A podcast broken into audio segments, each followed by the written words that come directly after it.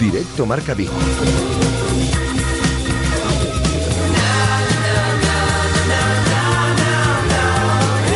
Rafa. Hola, ¿qué tal estáis? Buenas tardes, son las 13 horas y 8 minutos. Os saludamos desde el 87.5 de la FM, desde el 87.5 desde Radio Marca Vigo y a través de radiomarcavigo.com y de la aplicación de Radio Marca Vigo para todo el mundo. Tenemos a esta hora del mediodía 12 grados de temperatura, luz el sol con alguna nubecilla en la ciudad de Vigo, alguna posibilidad de llovizna de cara a los próximos minutos, aunque ya de cara a la tarde vuelve el sol y tenemos sol también mañana con alguna nube y así durante el resto de la semana subiendo un poquito las temperaturas porque nos iremos por ejemplo mañana a máximas de 19 grados. Tenemos a esta hora del mediodía un 76% de humedad en el exterior de nuestros estudios. Vamos a analizar la actualidad del Celta, de un Celta que ya tiene lista de convocados de cara al partido de mañana en Murcia ante Lucán. Debut, eh, debut en Copa para el equipo de Eduardo Berizo con lista de convocados que ha, eh, que ha facilitado el técnico hace unos cuantos minutos. Lista 19 en la cual está Iván Villar porque Rubén en Blanco sufre un proceso gripal. En esa lista no están, mm, por descarte técnico, Fontás, Radoya y Aguaspas. Eh, por lesión, Fabián Orellana, Carles Planas y Claudio Bobú. Y por sanción, Hugo Mayo. Ha confirmado la titularidad de David Costas, de José Naranjo y de Sergio de cara al partido de mañana el propio Eduardo, Eduardo Berizo. Por lo tanto, vamos a escuchar al técnico, vamos a analizar toda la actualidad de la Celta en esa previa al debut en Copero en el día de, en el día de mañana. Y lo vamos a poner todo en orden en nuestro tiempo de tertulia en el día de hoy con la presencia de Gonzo desde Celta Media y desde el intermedio de la sexta y también con la presencia en eh, estos micrófonos de Eduardo Royán, desde G nuestro compañero periodista, que además viene a presentarnos un libro de Julio Verne, mm, viene a tertulia y viene a presentarnos también un libro sobre eh, Julio Verne. Tendremos tiempo como todos los martes o como cada dos martes para ser más exactos para el tiempo del deporte aventura, para las expediciones, para el mundo de la montaña, para el mundo de la naturaleza con Chus Lago sobre huellas de gigantes a las 2 de la tarde. Luego buscamos y le ponemos el foco a la noticia de la semana con Noelia Otero. Hablaremos con Cristina Cantero. Ganó en el día ayer el Celta Zorca en partido adelantado a la primera jornada del año 2017. Tiene algo muy interesante que contarnos son Domingo Salinas, un preparador físico implicado también en el deporte adaptado y tiene algo, como digo, que contarnos muy interesante y lo va a hacer en estos micrófonos en la parte final del programa, en la cual mm, recibiremos la visita de Guillermo Castro, de un músico que viene a presentarnos un nuevo disco, también tiene concierto los próximos días y estará con nosotros en la parte final del programa. Y vuestra participación, si mi voz aguanta.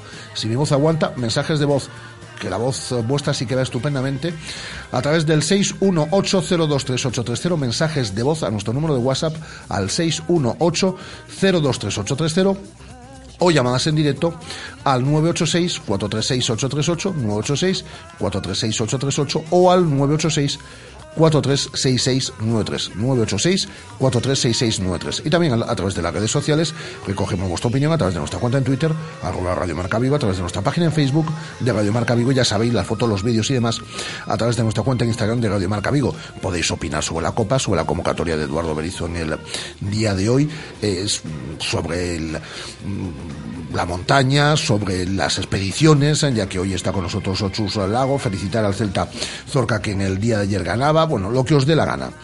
Eh, tenéis todas esas vías para, para poder hacerlo. Y mm, con todo ello y con alguna cosa más, iremos como siempre hasta las 3 en punto de la tarde. Son las 13 horas y 13 minutos, la hora gafe. Si os parece bien, solo si os parece bien, comenzamos.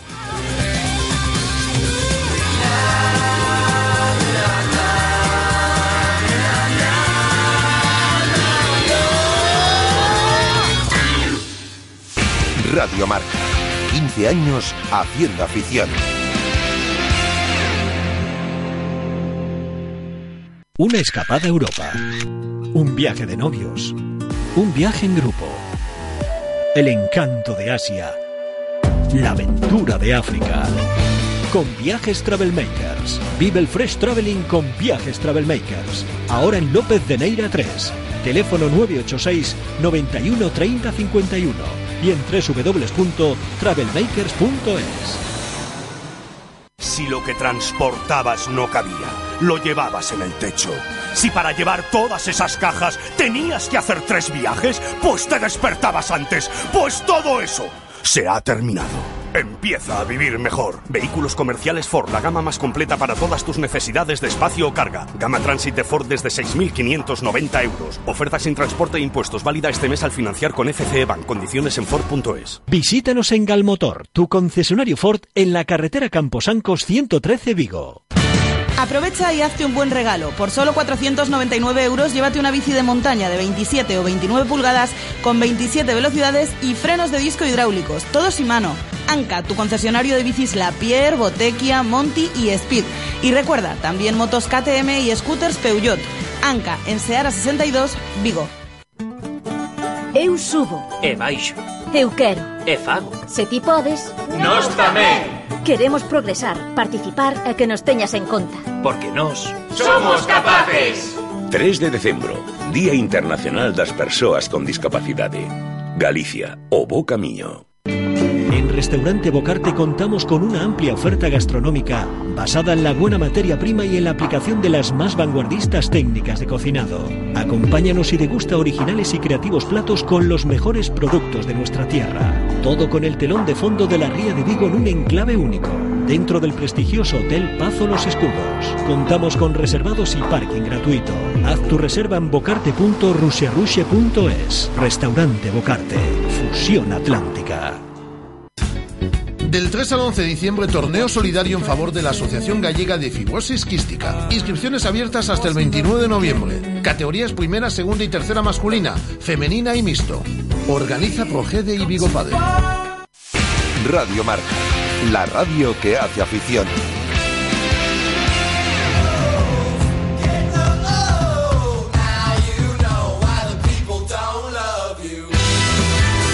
Directo Marca Vigo. Rafa Valero.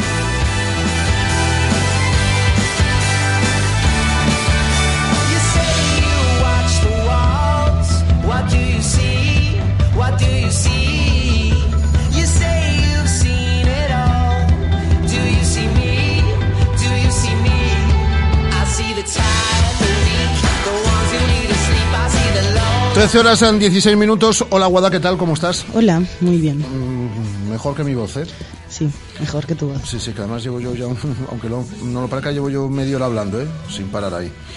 Eh, bueno, eh, cuéntame muy rápido. Eh, por ejemplo, eh, ha habido un tristísimo accidente esta madrugada, como sabéis, eh, con el Chape- Chapecoense, eh, equipo brasileño, 75 muertos y 6 supervivientes. Creo que son 76 no, muertos ya, van 76 muertos Porque y se ha muerto el portero. supervivientes. Se ha muerto el portero. sí. Bueno, y había alguna relación con eh, Galicia en ese, en ese avión, ¿no? Sí, en ese avión tristemente fallecido viajaba Felipe Machado, militó en el Pontevedra en la temporada 2006-2007 junto a Charles y bueno, el exjugador celeste colgaba una foto en Twitter de, de ambos compartiendo equipo en un once titular.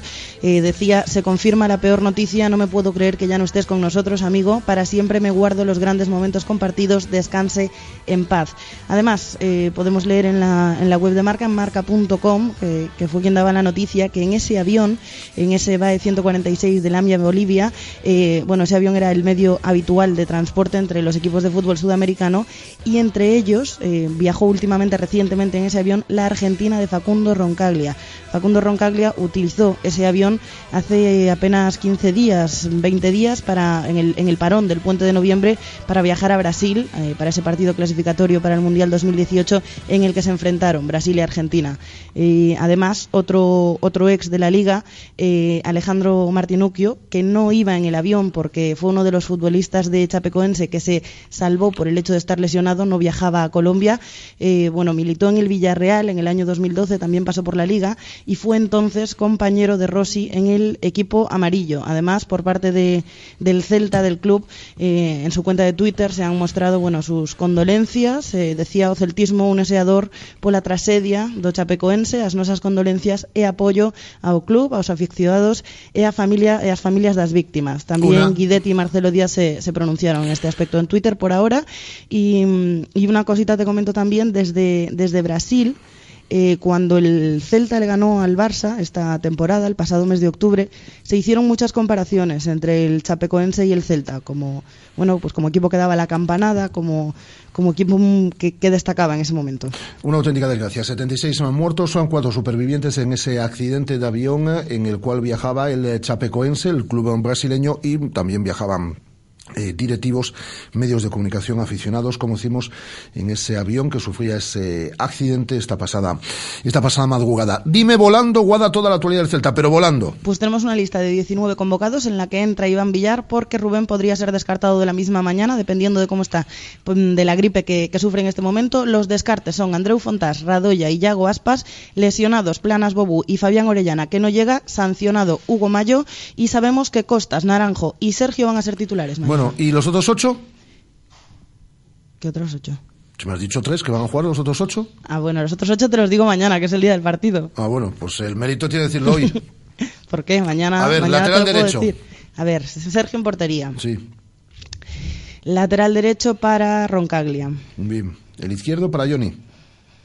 Sí, sí. O al revés, no lo sé. Los dos van Bueno, a ser Guada, laterales. eh, mañana me lo cuentas, que veo que no tienes mucha idea del, del 11 de cara al día de podemos mañana. hacerlo juntos, podemos hacerlo juntos ahora. Eh, no, pero es que yo no, está- no he estado siguiendo la rueda de prensa de Berizzo, ni, ni, ni, el, ni el entrenamiento. Bueno, El de- entrenamiento de- ya te digo que esa- yo tampoco. Esa puerta cerrada, son los primeros 15 minutos. Yo no tengo Y la rueda de prensa de no Berizzo, lo que sabemos te lo acabo de contar. Yo estoy aquí en este zulo, es decir, yo no... nada, nada. Pues eh, si no lo Estamos pendientes de que nos confirmen también la entrevista de esta semana, que Pues- eh, pues- lo pues- tenemos que saber hoy a lo largo del programa. Pues ya va siendo hora. Ya va siendo hora porque la pedimos hace tres días. Eh, hasta luego, Guada. Adiós. Nos quedamos con Berizzo. ¿Estuvo bien? Estuvo bien, estuvo bien. Vale, hasta- Habló de Naranjo ¿eh? y de su situación. ¿Y del eh, tuit del otro día también? No. Ah, vale, venga. Pues hasta luego, Guada. Adiós. Vamos a escuchar a Eduardo Berizzo en sala de prensa, instalaciones de Amadroa, hace apenas unos minutos. Me estaba comentando recién Andrés, no tenía mucha información. Entrené muy temprano, realmente sorprendido y consternado por una noticia horrible, trágica, eh, que enluta no solo al deporte, a, la- la- a todo el mundo.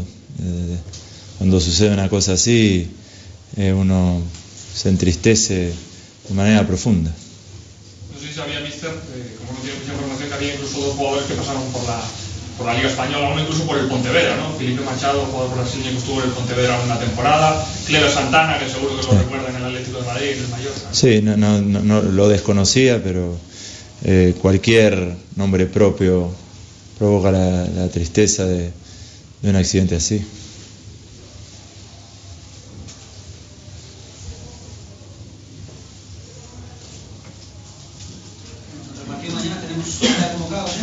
Sí, existe la lista de 18 jugadores, de 19 mejor dicho, porque vamos tres porteros, eh, de la cual, bueno, es más fácil los que no están, que son Mayo, Fontás, Radoja, Aspas y Orellana.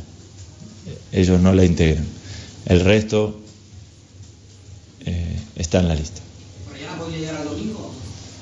Orellana para este partido sería apresurado, para el domingo si completan muy buenos entrenamientos, sí, pero no puedo hacer futurología porque es una lesión que a veces le hace claudicar, una lesión que no tiene eh, como una progresión lógica. A veces el tobillo le, le provoca tanto dolor que lo inhibe y en algún gesto puntual que de freno, arranque, giro, que es inevitable. Entonces cuando el dolor es máximo, su, su cuerpo claudica. Eh, en esa estamos, en soportar el dolor, porque evitar los gestos que le provocan dolor es imposible. Así de que deberá acostumbrarse a ese dolor y ir eh, disminuyéndolo en movimiento. ¿no? Pero digamos que no, tiene, no va mejor ni a peor que oscila. Tiene, claro, tiene días donde hoy completa el entrenamiento, por ejemplo, pero lleno de dolor. Mañana ese dolor le, le- le impide a lo mejor realizarlo con- con- en su totalidad. Entonces, estamos dando pasos muy cortos, muy, muy analíticos en cuanto al día anterior, a la- a la- al umbral de dolor que esa lesión le provoca. Con perspectiva, se debió evitar que Orellana fuese a la última convocatoria de, de Chile, mister. ¿Cómo? No lo entiendo. Se debió de evitar que Orellana fuese a la última. No, no, no, no, porque viajó, eh, no pudo participar tampoco. La idea era que viaje y si su progresión era buena, el entrenador de la selección seguramente lo hubiese contemplado, pero tampoco pudo. Eh, no, no ha influido en nada, ha, sido simplemente parte del proceso. Eh, tanto nosotros como la selección de Chile tiene mucho cuidado con, con la salud de Fabián y la hemos tenido. Lo que pasa es que es una lesión compleja de tratar y compleja de evitar porque no hay movimiento futbolístico, movimiento físico que requiera el fútbol que, que impida que tu tobillo trabaje. Entonces, eh, cada cosa que hace le provoca un dolor, a veces mayor, a veces tolerable y a veces inhibitorio. Hablando del, partido de mañana, inicia frente una competición en la que tiene grandes ilusiones de hacer cosas. Sí, sí. Desde el primer partido debemos mostrar exactamente eso que dices, Jaime. Ilusión por ganar, por ser nosotros mismos, por ambición por competir, vencer al rival que se nos eh, ponga adelante. Nos vamos a enfrentar a un equipo motivado, un equipo que seguramente encontrará en el partido de mañana también ilusión de hacer las cosas bien y la atención extrema de competir como lo hacemos siempre, de intentar ganarle a nuestro rival, una competición que nos ilusiona mucho y en la cual ponemos muchas expectativas, así que mañana, desde el puntapié inicial, debemos mostrarlas. Y se cumplen dos meses desde el último partido oficial de, de Naranjo. Es una oportunidad esta Sí, para, para él. sí, sí. Naranjo jugará mañana. ¿Y qué espera? Espero que se enganche en el tren que viaja a 200 kilómetros por hora, que es nuestro equipo. Ese es la, el desafío para los que llegaron al equipo. A veces lo ha logrado, a veces no tanto. Mañana debe dar un paso importante él, David, por ejemplo, también, que son parte de, ese tren que no solo viaja, sino que viaja a la velocidad que deseamos que viaje, que son 200 kilómetros por hora. ¿Cómo? David será titular también, sí. Naranjo será titular también, sí. Álvaro, mañana ¿dónde lo contemplas? ¿Atrás o por delante? Adentro, afuera también vale como opción para Álvaro. Eh, estamos pendientes de la recuperación de Marcelo, que deseamos de que tenga minutos también, que no eh, declive su, su rendimiento, ha logrado jugar y creemos que la mejor forma también es de que participe mucho de partidos. Hernández recuperado, Pape, Señé, John también descansado. Eh, creo que hay mucha gente descansada, gente apta y gente que debe repetir porque así se pone mucho mejor que contemplamos mañana. Mañana decidiremos de acuerdo a, a todas estas circunstancias el 11 ideal, pero no contemplo eh, rotar eh, ofreciendo minutos eh, gratuitamente. No sé si soy exactamente claro. Quiero competir y ganar encontrando en la formación que la circulación, que nuestras señas como equipo se respeten, se defiendan, se instalen definitivamente y que no sufran altibajos. Sería ideal, no digo sentenciar la eliminatoria mañana, pero dejarla casi casi de cara al partido de vuelta que es el día 22. Sí, salir a ganar. No somos un equipo que especule, que manipule resultados, que se apoye en un marcador para jugar de una manera que no siente.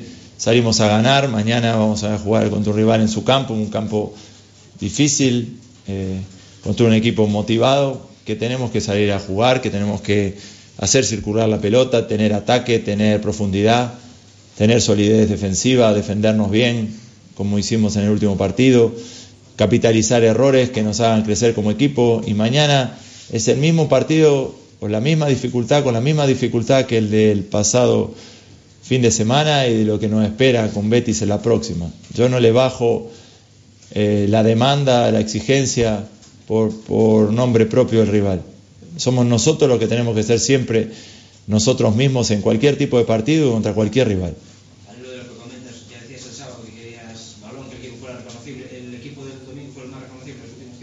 Sí, creo que tuvo eh, esa circulación que tanto nos agrada, que nos hace sentir seguros, que nos hace sentir contentos de jugar el fútbol que jugamos. Eso es eh, donde tenemos que redoblar el esfuerzo para que eso aumente y que se instale definitivamente, sí, eso. Es un equipo con juego aéreo, con pelota detenida, con gente que juega bien, que intenta combinar, que no es un equipo solamente directo, como uno pudiese imaginar, por enfrentarnos a un segunda, sino que es un equipo que intenta jugar y lo hace bien. Eh, han cambiado de esquema, a veces juegan de una manera, a veces juegan 4-3-3 o 4-4-1-1. Eh, estaremos preparados para cualquier sistema, combatiendo con nuestra presión esa circulación que intentan. ¿No encajar es fundamental? No encajar es fundamental, tan importante como marcar.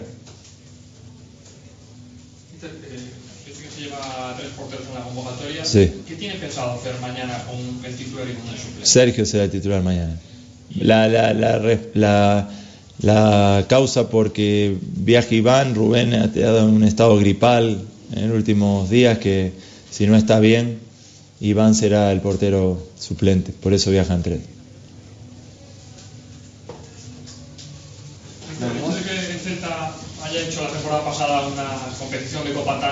Espectacular, ¿no? llegando incluso a semifinales, ¿supone un hándicap para, para usted? ¿El equipo se pone de alguna manera el objetivo personal de como mínimo intentar llegar de nuevo a Sí. Y si no hubiésemos llegado el año pasado, tendríamos el mismo objetivo de llegar lo más lejos posible. La semifinal del año pasado eh, fue una eh, ilusión, una, eh, una llama, una energía que el equipo mantuvo viva y eso es- creo que es eh, el apoyo o el combustible que necesitamos desde mañana. Las palabras son de Eduardo Berizo. Tengo aquí un buen amigo con el que vamos a hablar de un libro que es el regalo de estas Navidades, yo lo digo, ¿eh? es el regalo de estas Navidades. Pero antes, si os parece, nos vamos a dar un paseo por Restaurante Bocarte, porque allí te encontrarás ah, con originales y creativos platos elaborados con los mejores productos ah, de nuestra tierra.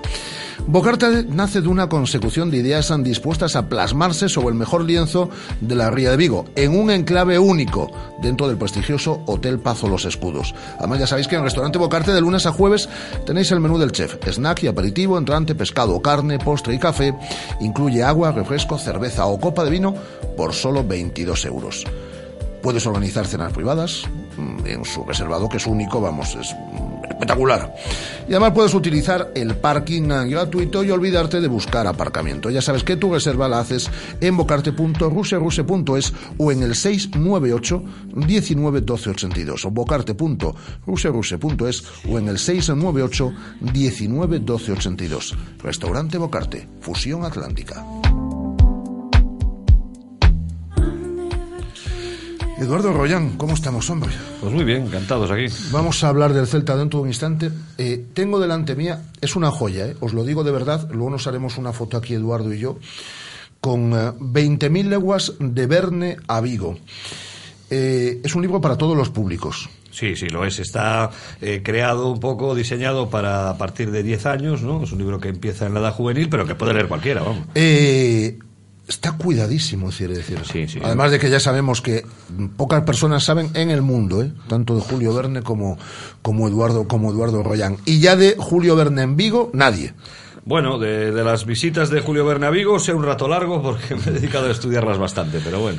Y, pero Si a eso le sumamos que está cuidadísima, eh, ¿de quién son las ilustraciones, por ejemplo? Pues mira, las ilustraciones son de Natalia Umpierrez, que es una diseñadora muy buena, ha hecho mucho en libro infantil, y aquí hace una, una portada y una contraportada espectaculares con el capitán Nemo observando a través de una claraboya eh, los tesoros de la ría de Vigo y las criaturas marinas. La verdad es que es muy bonito. Y hace un mapa también, un mapa del tesoro en el, en el centro del libro, un poco para que los chavales o cualquiera conozca pues qué fue la batalla de Rande, qué pasó en la ría de Vigo en 1702. Eh, eh, la verdad es que esas ilustraciones a mí me encantan. Y el libro en general está muy bien editado. Lobito Bueno, que es la editorial, pues hizo un trabajo espectacular con los grabados antiguos. Bueno, la verdad es que ha quedado una, una cosa muy bonita. ¿Cuántas veces visitó Verne Vigo? Pues visitó dos, en 1878, diez años después de publicar 20.000 leguas de viaje submarino y dedicarle un capítulo a nuestra Sí. ría, ¿no? la la Abadía de Vigo, y luego en 1884. Y cuando llegó, ya estaba en Vigo, ya pudo poner un telegrama, porque ya estaba en Vigo la Eastern eh, Telegraph Company, la- el cable inglés.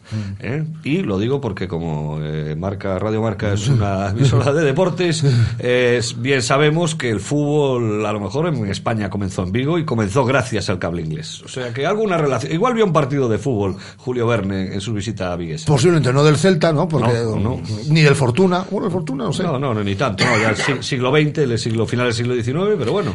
1884 la última visita. Sí, y 1878 la primera. sí. Le tenía cariño a la ciudad.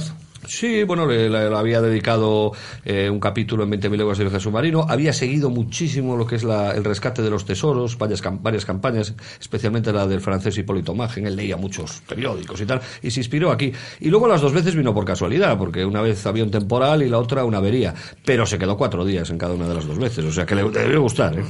Em, qué poco hemos explotado, si se me permite la expresión, Eduardo, eh, las, estas dos visitas de, de Verne a la ciudad de Vigo. Sin duda, qué gran verdad. Es que de- creo que tenemos ahí un tesoro, y no el que hay en Rande, que, que probablemente fue evacuado antes de la batalla.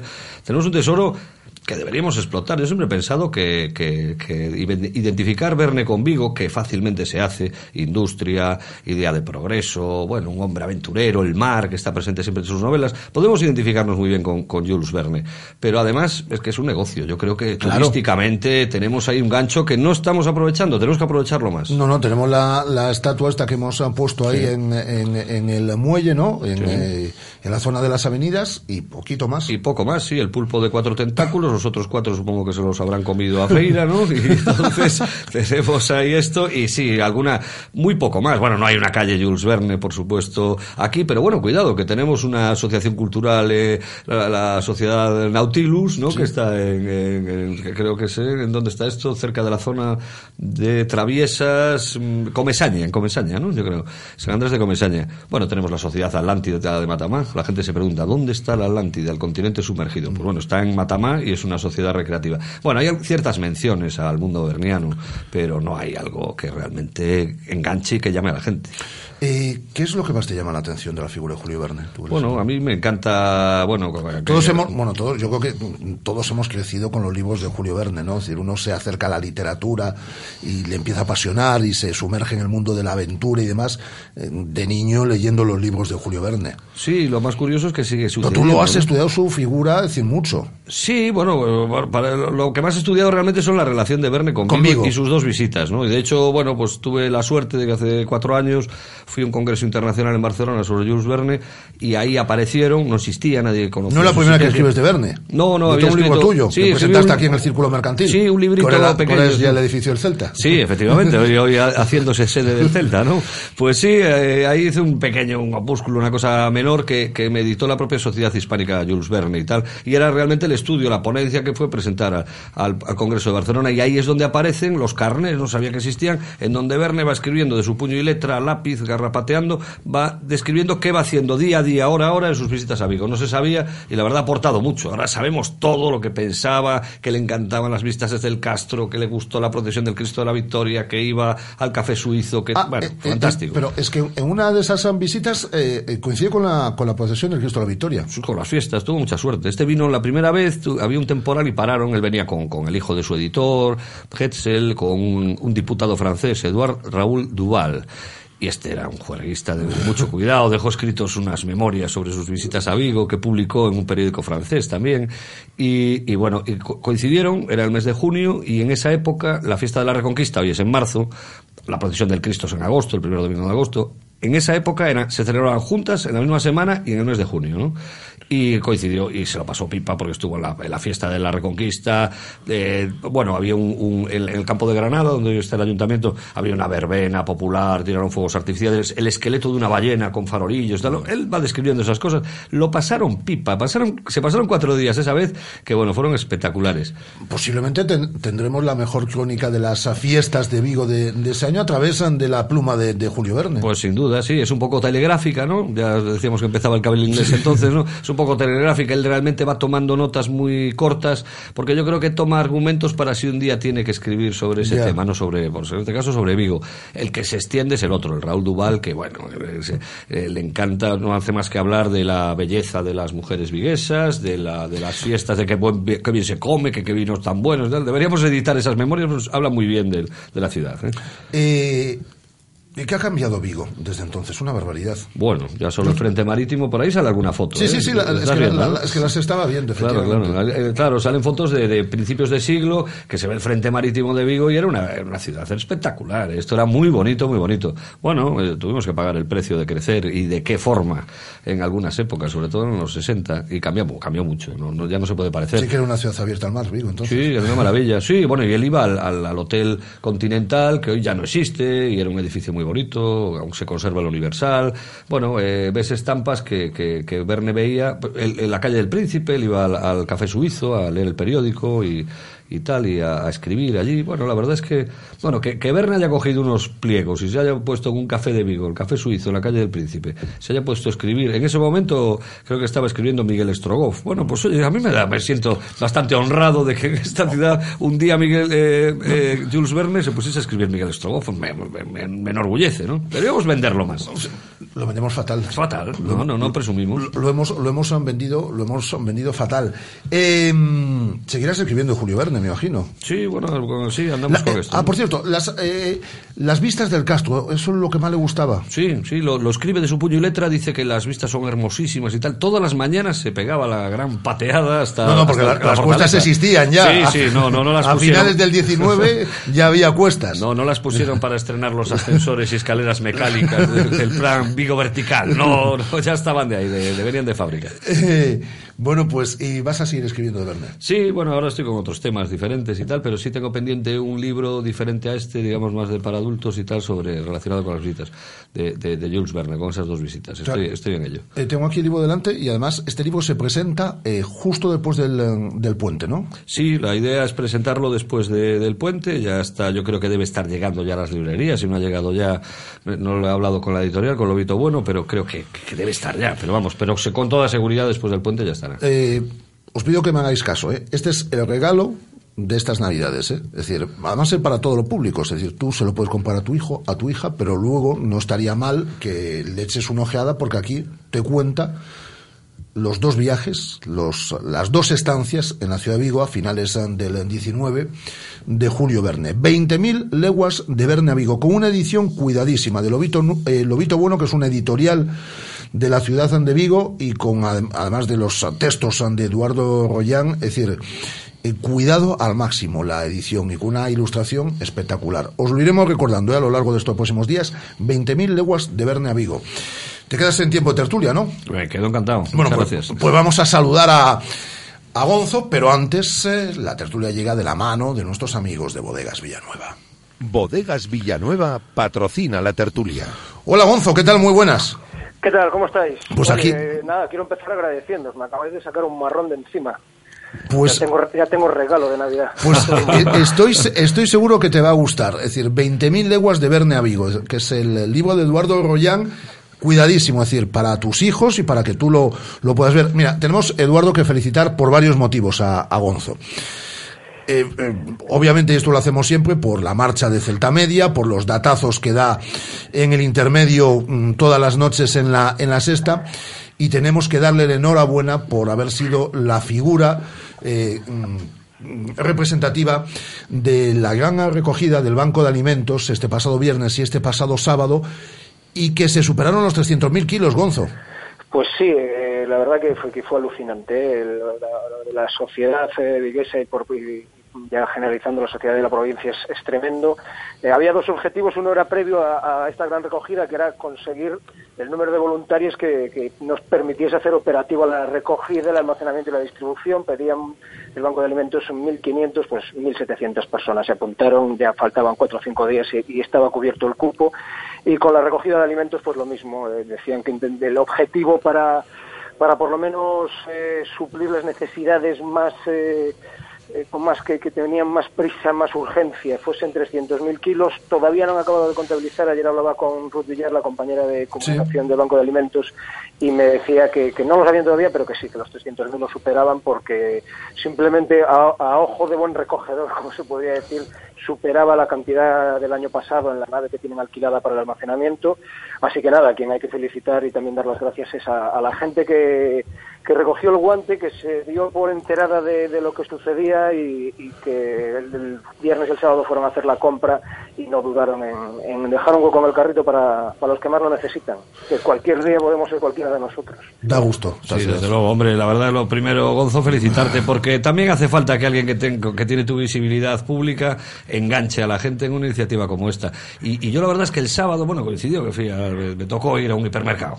Eh, y, y lo que vi es una organización espectacular, porque era en el mismo momento en que recogían los alimentos, los clasificaban, los embalaban, estaban ya listos para ser eh, llevados al camión, a la furgoneta. de tal. La logística es para presumir lo que, lo que se ha hecho, ya no solo de la generosidad o digamos la solidaridad, sino de la propia logística y organización del Banco de Alimentos que ha sido para descubrirse.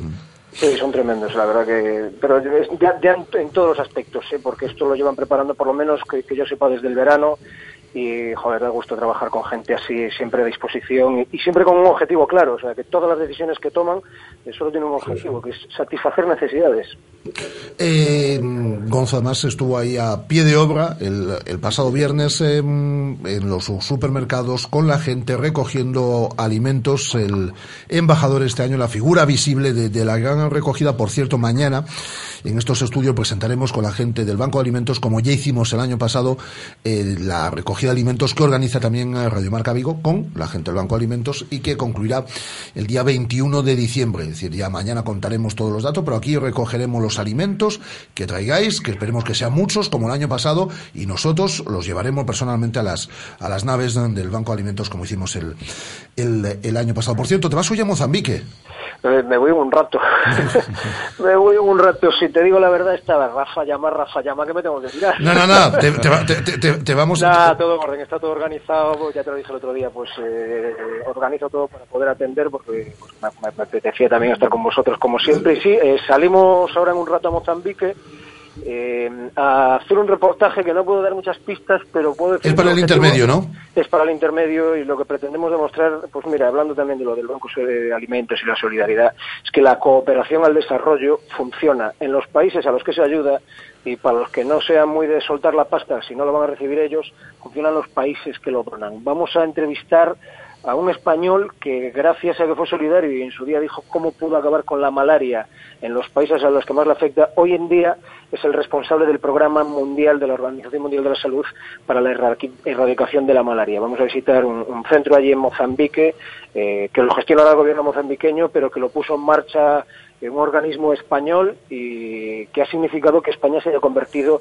en la referencia en cuanto a investigación sobre, sobre malaria. Es decir, que vamos a demostrar eso, que, la solidaridad no solo ayuda al destinatario, sino que muchas veces el, el remitente, el origen, siempre gana siempre tiene su propio beneficio también. Pues eh, nada, vamos a prestar 10 minutos a Gonzo, porque además de que es amigo, hay que respetar también que además tiene un viaje y le agradezco mucho que a punto de viajar eh, esté con nosotros estos minutitos aquí en Radio Marca. Ahora vamos a hablar del Celta. Por ejemplo, tenemos lista de 19 convocados. Yo creo que no nos sorprenda a nadie. Hay- tiene que haber una mínima rotación, por lo menos en esta primera eliminatoria de Copa. Ante Lucán de Murcia, ya sabéis, mañana el partido de ida. Es una lista de 19 convocados. Eh, me explico, lo acabamos de escuchar a Eduardo Berizo. Porque sufre un proceso gripal eh, Rubén Blanco. Entonces viajan los tres porteros. Viaja Iván Villar. Ya ha confirmado que Sergio va a ser el portero titular. Sergio le queda un partido de sanción, pero es en Liga aún. Mañana puede jugar en Copa. Ha confirmado también eh, que David Costas y Naranjo mañana serán, serán eh, titulares. Descartes por decisión técnica. Andreu Fontás, eh, Radoya, Radoya acumula muchos partidos, Fontás ha jugado también últimamente, y Iago Aspas, le da descanso a Iago, a Iago Aspas, por lesión Fabián Orellana, Carles Planas y Claudio Bobú, y por sanción Hugo Mayo, que Hugo Mayo, al ser cuatro partidos, puede, puede cumplir tanto en Liga como, como en Copa.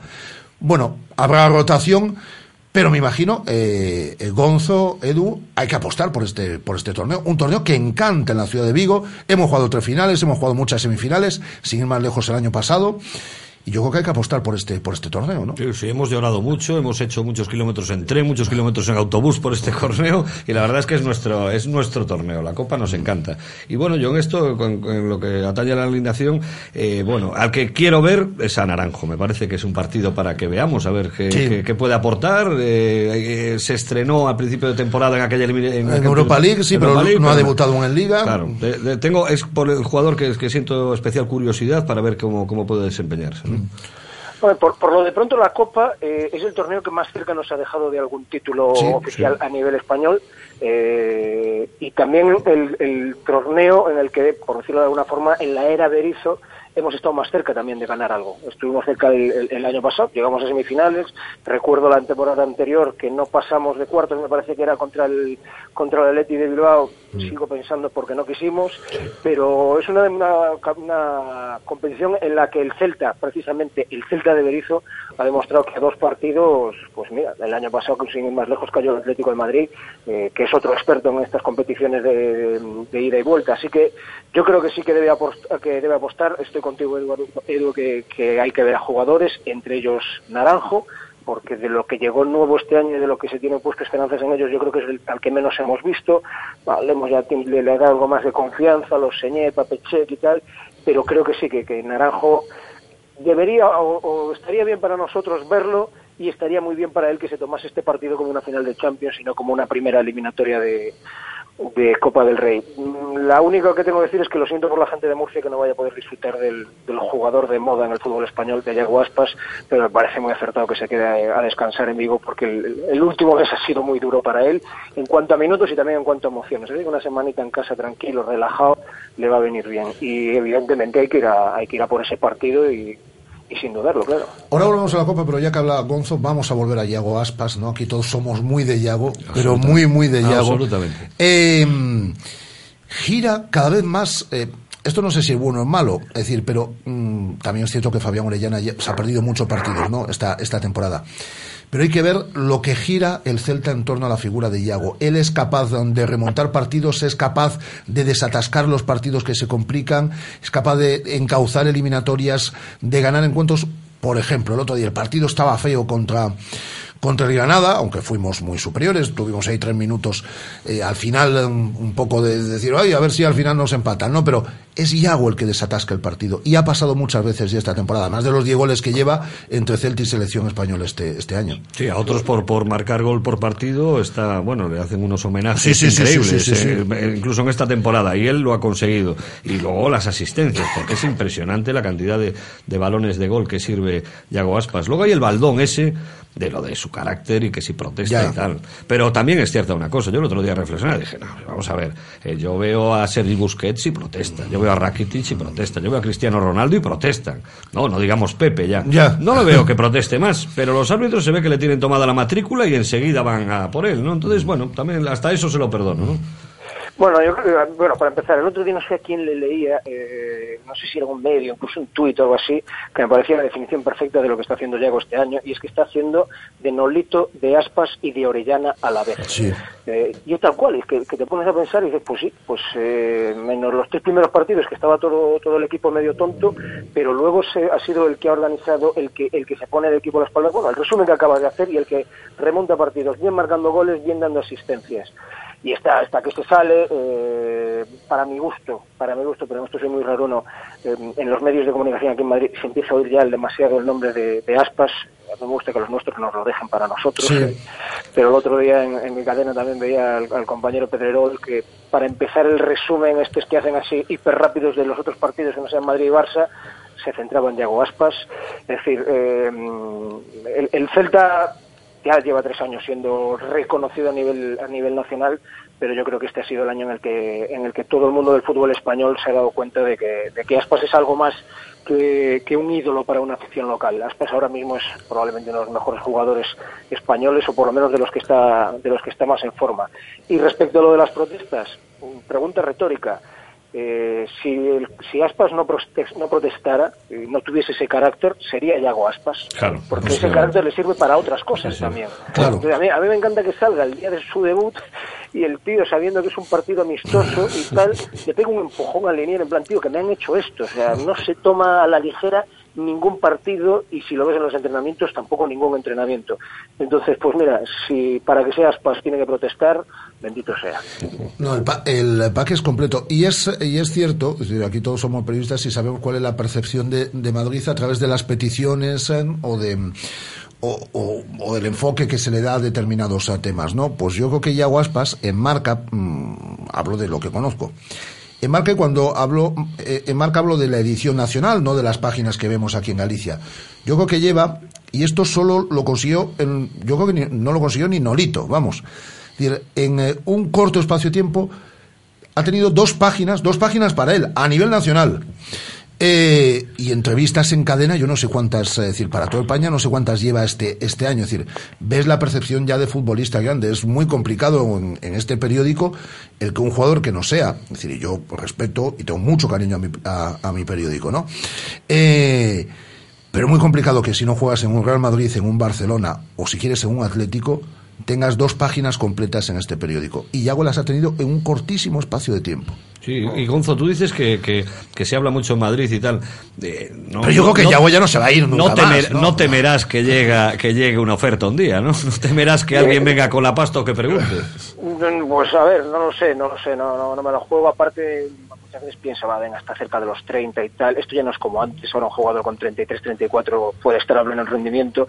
Que, que vengan ofertas, eso no lo podemos evitar, pero yo creo que Yago sí que, que tomó nota de, de la evolución de su carrera y, y creo que sabe dónde, dónde está su sitio y dónde se siente feliz y dónde lo da todo el todo, el todo, todo por el todo. Entonces, ese miedo no me da. Lo que me, lo que me da miedo es otras cosas. Es como que mm, cuando empiezan a centrarse en un jugador los medios de comunicación, pues parece que a veces también los, pues no sé si los equipos o los jugadores se centran y evidentemente siempre va a ser el jugador o de los jugadores eh, más temidos por los equipos rivales, pero no es un exceso de, de- atención o de celo que a mí, ya te digo que probablemente es una rareza mía, nunca me ha gustado sobre los míos. No me gustó el año pasado sobre Nolito cuando empezó a ir a la selección eh, y, no, me gusta sobre los nuestros, me gusta, lo valoramos nosotros que somos los que lo vemos todos los domingos y oye, el resto pues cuando va a la selección española perfecto, pero luego que nos lo dejen tranquilo. Más allá de los medios, eh, bueno, yo que me- con, lo del celtismo aquí en Madrid, pues lo tengo bastante asumido y, y estoy bastante señalado. Eh, la frase de los últimos dos meses es, ¿Cómo juega las ese? Y mi contestación siempre es la misma, dice, sí, sí, pero los, que, los sorprendidos sois vosotros. Que nosotros ya lo conocemos, sabemos lo que tenemos en casa. Él eh, tiene una frase en la rueda de prensa al volver de la selección española cuando le empiezan a preguntar por estas cosas que yo creo que tranquiliza a todo el mundo. Eh, Y es textualmente, no os preocupéis que yo ya no me voy a ir. Es decir, y yo creo que él lo tiene claro. Este es su hábitat, es, eh, es su entorno, es su gente, es su equipo, y aquí es donde él triunfa como futbolista. Yo me- no, no sé, hay muchas cosas en las que valorar la trascendencia o la importancia que pueda llegar a tener un, jugador. Pero Xavi Vizconde decía, con el Celta al nivel que está ahora de, competi- de competición, es decir, jugando competición europea, estando en la parte alta de la clasificación, que el jugador franquicia del Celta en esos momentos de máximo esplendor deportivo haya sido de la cantera, haya sido criado en Madroa y luego además que parte pues que sea delantero, que siempre tienen esa épica de que como marcan los goles parece que, lucen más, eh, yo no lo recuerdo. Eh, hubo otros momentos que eran jugadores eh, de la cantera o gallegos los que abanderaban al Celta, pero en momentos en los que se sufría un poco más. Pero creo que la trascendencia de Yago Aspas para que el Celta esté donde esté en este momento, que es de los más dulces a, nivel deportivo que, que ha tenido el club en su historia, pues ese compendio lo, lo convierten en vida y en, y en vida activa deportiva en probablemente uno de, los, de, de las referencias del celtismo. Y si lo tenemos ahora, no me quiero imaginar lo que llegará a significar en algún día Diego Aspas. Hombre, yo la verdad es que, bueno, yo creo que va mereciendo ya un cartón, ¿no? Quiero decir, el, el mítico cartón de Gudel, a que, que todos, ¿eh? que todos nos gustaba tener y tal, nos hacíamos fotografías. Luego el de Nolito, El Nolito, el de Nolito, que fue otro también muy popular. Yo creo que necesitamos ya el, car- el, El cartón de Yago. El cartón de Yago que se lo merece, ¿no? Eh, oye, te, te voy a despedir, Gonzo, ya, porque te tienes eh, que ir a, a Mozambique. Solo te quiero preguntar una cosa y me quedo yo luego dos, tres minutos aquí con Eduardo Royán. Eh, nos hemos complicado un poquito la vida en Europa League, ¿eh? Sí, eh, aparte la, la- la expresión está cual, nos la hemos complicado Sí. nosotros solos. yo creo que eh, pues cuando empieza la temporada, lo, lo hemos, aparte lo hablábamos en esta tertulia, Rafa, el, el a largo plazo de Berizzo, eh, sus planteamientos de rotaciones, todos decimos, bueno, si al final nos, si al final pasamos vendrá bien, pero lo del empate en casa contra el Standard de Lieja, equipo que en la primera jornada parecía como a mí incluso indigno de, de la Europa League, porque en aquel partido poco había demostrado, y puede que sí, que, hubo un- que haya habido un momento de, de- un plus de confianza, que no sé de dónde viene, pero que, haya pasado factura. Igual, bueno, muchas veces, eh, no solo el Celta, cualquier equipo cuando tiene que responder es cuando se encuentra con la situación que se va a encontrar en, en Grecia, de o todo o nada. La pena es que no dependamos ya eh, de nosotros mismos. Y recuerdo que cuando el Celta consiguió aquella clasificación a la siguiente ronda en Champions League ganando en, en Milán, a quien dejamos en el camino fue al Ajax. Espero que no se cobren la revancha de aquello. Te voy a dejar que te vayas ya pa- porque te tienes que ir al aeropuerto, me imagino. En, en Pues nada. sí, sí, sí, sí, creo que tengo ya los compañeros esperando aquí abajo. Pues eh, un abrazo enorme. Muchas gracias por todo, como siempre. Gonzo. Un abrazo. Estamos Adiós, en, por cierto, Eduardo y Gonzo veréis el próximo día 9 en la cena de la radio que va a estar por aquí Gonzo también. amigo. Allí estaremos. Un abrazo. Un abrazo muy fuerte. Buen viaje, ¿eh? Gracias. Gonzo.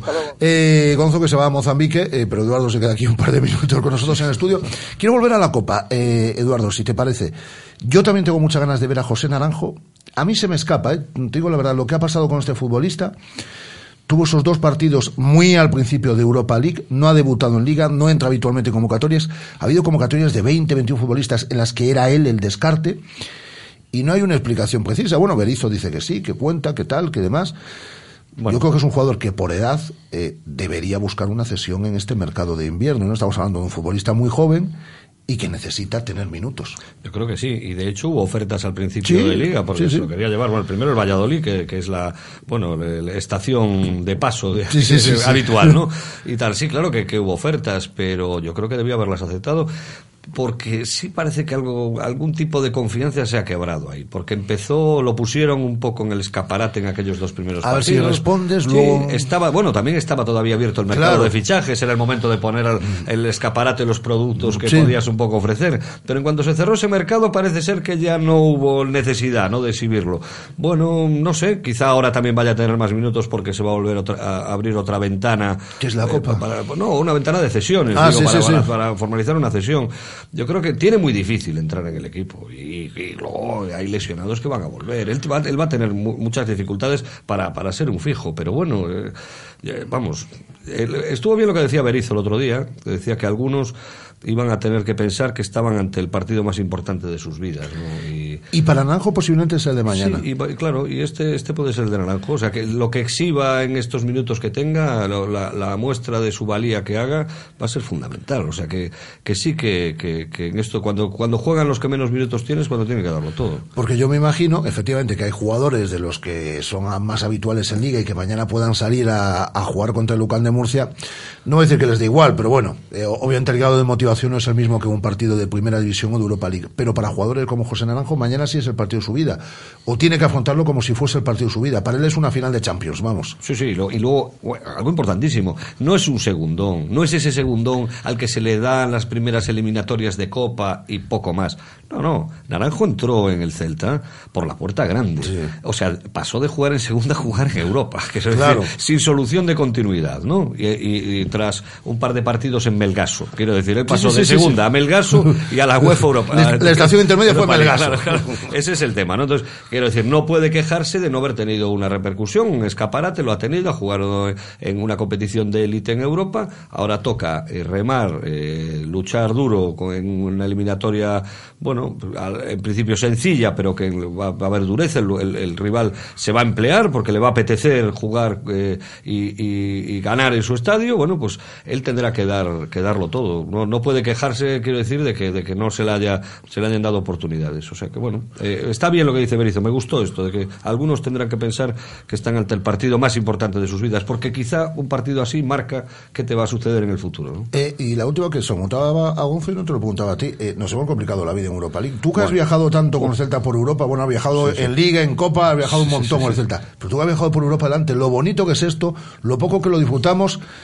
Y si no puede caer, Dios quiera que no, pero se no puede caer a la primera de cambio, ¿eh? Sí, bueno, eh, todo el mu- mucha gente se queja de que quizá al principio no, bueno, pues Berizzo no apostó por el equipo de gala para los primeros partidos y que eso quizá fue un error. Yo, yo ahí no quiero entrar porque sí es cierto que hay que hacer unas rotaciones, si no el equipo llegaría muy cansado. Hoy empieza a funcionar como una máquina bien engrasada y eso también viene de haber dado alternativas, en, por ejemplo, en esta competición. Pero todo, todo estaba encaminado a un cruce de caminos. Ese cruce de caminos era el fundamental y era el partido con- contra el, est- el- el estándar. Entonces, el- se, se falló. Eh, eh, cometimos un grave error, tuvimos oportunidad de casi de haber goleado en la primera parte y luego nos convertimos, no sé, se- los jugadores se vinieron abajo.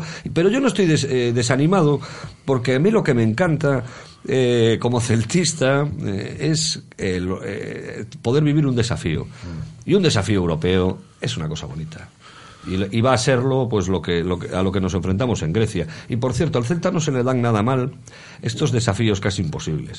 Recordemos la Copa, el Bilbao, el año pasado caímos, eh, caímos, pero estuvimos a punto, hace dos temporadas, Sí, hace a dos punto de remontar. Con el Sevilla, que yo fui a Sevilla a ver el partido de ida, qué desastre, Horrible. con las En- orejas en diez gachas. minutos todo. Qué frío hacía de repente allí en Nervión, bueno, fue, fue terrorífico aquello, ¿no? Te- Temblábamos de frío de, de Pues tuvimos cinco minutos aquí en Balaídos Y luego que los un momento, asustamos. sí, sí, dije yo, hombre, estos que cantaban Vigo, no, mira ahí los viris, cómo están.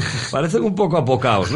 Entonces sí que se nos dan bien estas cosas. Se nos da bien el reto, el desafío al límite, ¿no? De lo imposible. A ver si, a ver si no, nos llevamos una sorpresa, ¿no?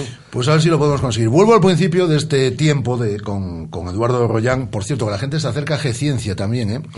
Es decir, tanto a través de las redes sociales como a través de la web, eh, lo digo siempre. Eh, y empiezo a decirlo además con cierto malestar, porque yo sigo a G-Ciencia, pero digo que empiezo a decirlo con cierto malestar y se lo dije a él el otro día. Es eh, la única cuenta en Twitter que sigue Domingo Villar.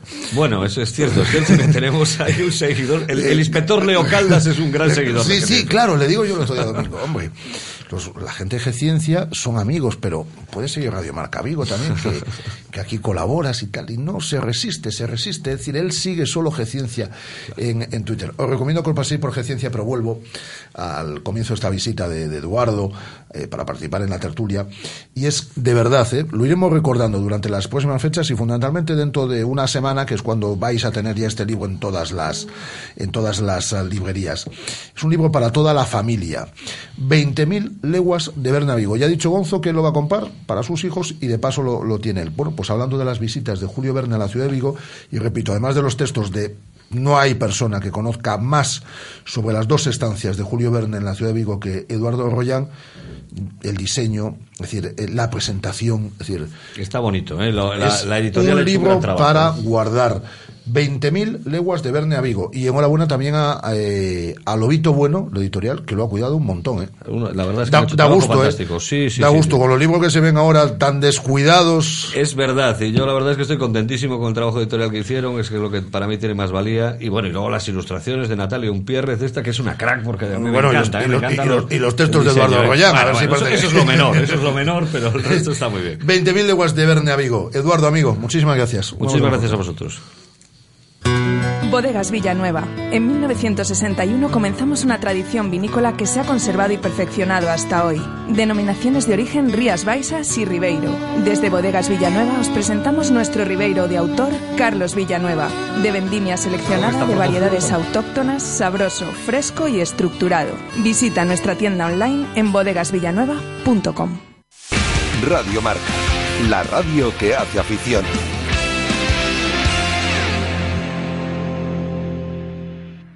Vamos. Sé el primero. Súbete a esa ola. Y a esa. Adelante, mis valientes. Sé atrevido y descubrirás océanos a los que nunca nadie ha llegado. Nuevo BMW X1. Explora lo desconocido. Descúbrelo desde 28.550 euros financiando con BMW Bank hasta el 30 de noviembre en Celta Motor, carretera Camposancos 113, Vigo. ¿Todavía no conoces Venus? Es tu restaurante cafetería de referencia, frente al Concello de Nigrán. Para desayunos, tapas, platos combinados. Y de lunes a viernes, tu menú del día con bebida, postre y café por solo 8 euros. Venus, en Nigrán. Na oficina do Servicio do Oral da Deputación de Pontevedra en Vigo poderás Tramitar expedientes, obter información tributaria e fiscal e solicitar canta documentación precises. Achégate de 9 a 14 horas a Rúa Oporto 3. Deputación de Pontevedra. Unha nova deputación. ¿Llevas tiempo pensando en la noche más especial del año? Disfruta este fin de año en la mejor fiesta de la ciudad. No lo dejes escapar y compra ya tu entrada en Consulado, Habla, La Goleta, Lo Latino, Náutico o Varadero. Fin de año en Zona Náutico. No vivirás una fiesta igual. Si sabes de coches, todo el mundo te pregunta que qué taller me da más confianza, que cuál es el mejor sitio para comprar un seminuevo, que dónde hay más ofertas en repuestos y revisiones. Menos mal que yo siempre respondo a todos lo mismo. Ve a Rodosa, los centros Renault Dacia de Vigo, Nigrán y Cangas. Confía en su profesionalidad, incluso si tu coche no es un Renault. Rodosa.com. Rodosa, tu concesionario Renault en Vigo, Nigrán y Cangas. Hola Luis, ¿tomamos algo? Nos vamos directamente a El Pinchito. Tienes las cañas a 1,50€ y con cada consumición te ponen 6 pinchos de calidad. Además, los días de fútbol en Balaídos, las cañas son a 1 euro y el boc a 2 euros, con pinchos de jamón de pata negra. Y para desayunar, El Pinchito te pone cafés a 0,80 y el café con leche con croissant casero por solo 1,50. El Pinchito, en Avenida de Portanet 20, Vigo. Nuevo estilo, peluquería hombre y mujer. Seis años de experiencia en el cuidado de tu imagen. Tintes, mechas, cortes, peinados y lo último en tratamientos para el cabello, manicuras y pedicuras spa. En Nuevo Estilo también disponemos de servicio de depilación tanto para ella como para él. Estamos en Manuel de Castro número 13 en los jardines frente a la grada de tribuna del Estadio de Balaídos. Reserva tu cita en el 886 11 94 95. En Nuevo Estilo Peluquería cuidamos la salud de tu cabello con productos de calidad que une. Radio Marca, la radio que hace afición.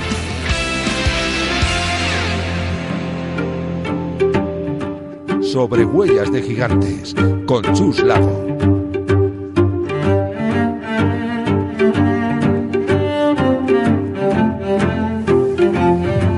Mi experiencia personal en la montaña me había demostrado que cuando un objetivo partía de uno mismo, de la propia imaginación e ilusión, o al menos uno participa de su construcción, tenía más posibilidades de llegar a realizarse, pero lo más importante, lograba trascender mucho más lejos en la propia vida personal que el objetivo deportivo en sí mismo.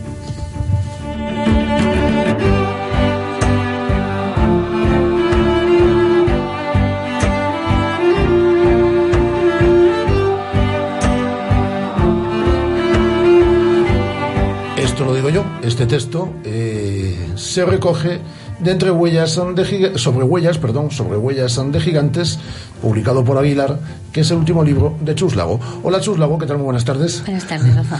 Bueno, eh, eh, mm, tenemos dos invitados en el día de hoy en el estudio. Uno de ellos eh, estuvo con nosotros hace exactamente dos semanas y hoy repite. Y además tenemos un nuevo invitado al que presentar. Tenemos que presentar a los dos, vamos. Pues eh, recordamos a Antonio Matos, que es el capitán de la Marina Mercante, que ahora nos habló de supervivencia, que es profesor también, aparte de ser capitán. Y como nuevo ¿Qué tal, invitado. Antonio? Otra vez, muy buenas. bien, buenas. en realidad nunca se fue. como, el, como el tercer hombre del que hablábamos. Y Manuel García. Eh, Garci es un biólogo conocido en Vigo, biólogo marino y realizador submarino. Entre pues los documentales que ha realizado, tiene títulos como Los mares dulces de Galicia, ha sido director de este documental además, y después tiene pues eh, varias entregas de eh, Mar del fin del mundo, el reino de los cefalópodos y marcado para sobrevivir. Y después tiene también, eh, ha sido cámara y por eso tiene eh, el documental Un espectador vulnerable, ha sido cámara de este documental, que es el resultado de tres años de investigación en las Islas Cíes, ¿verdad, García? Eso es. ¿Qué tal, García? Buenas tardes. Eh, buenas tardes. ¿Qué, tal? Buenas tardes. Y conoces a Chus desde hace unos, unos meses, ¿no? O desde hace unos días. de toda la vida, casi.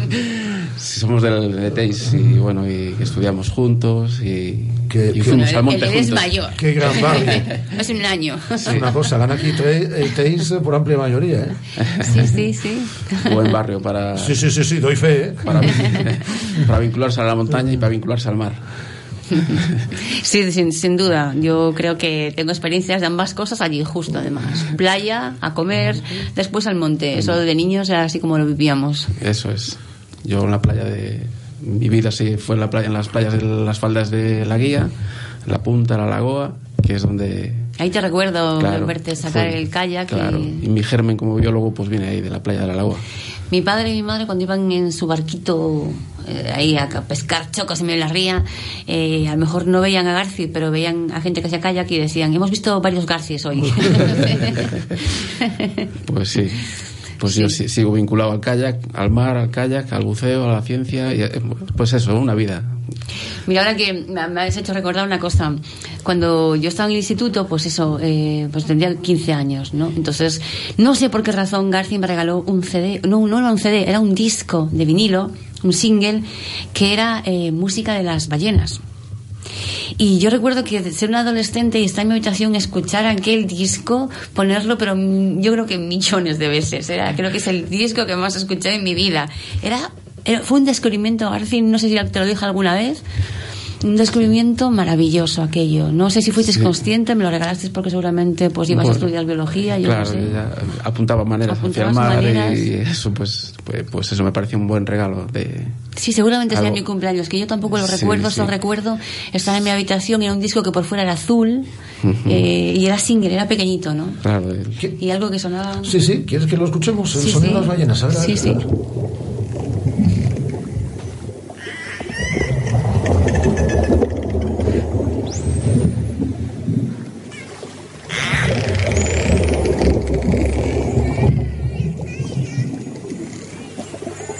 Barca también. Ese, Sonaban es, delfines, es, es, es espectacular, ¿eh? Sí. Sí. De pronto nos hemos sumergido. Sí, sí, no, no, es que, claro, es que esa es la sensación que tengo. Esto parece el Nautilus. Sí. Es decir, nos hemos metido, ¿no? En, ahí en la En ría de Vigo. de Julio Verne, Sí, ahí. sí. Ahí va Julio Verne. Inmersión. Y ahí estamos. Bueno, no estamos preocupados, tenemos un capitán de Avenida Mercante, García biólogo. Antonio, todo en orden, ¿no? Sí, sí. La tripulación en orden. Evacuamos por orden, como explicamos el otro día. ¿Un naufragio controlado o todavía no? Sí, bueno, eh, de momento está controlado. Todo está controlado. Bueno, yo le quería hacer unas preguntas a Garci, porque la aventura, cuando uno es aventurero o es viajero o es montañero o lo que sea, conoce su medio. Pues eh, nos, nos enseñaron así desde siempre. O sea, si vas a subir a los montes de aquí, pues conoce los montes de aquí. Si hay lagartos, si hay serpientes, si no, no por tener miedo, sino por conocerlos. ¿Cuál es la geología de nuestras piedras? Y si vas al Himalaya, pues el que va a escalar sabe qué tipo de piedra, qué tipo de nieves, y esto mm, te ayuda un poco a, a hacer más grande la aventura. Pero bueno, la aventura puede ser una cosa que te encuentras en la puerta de tu casa.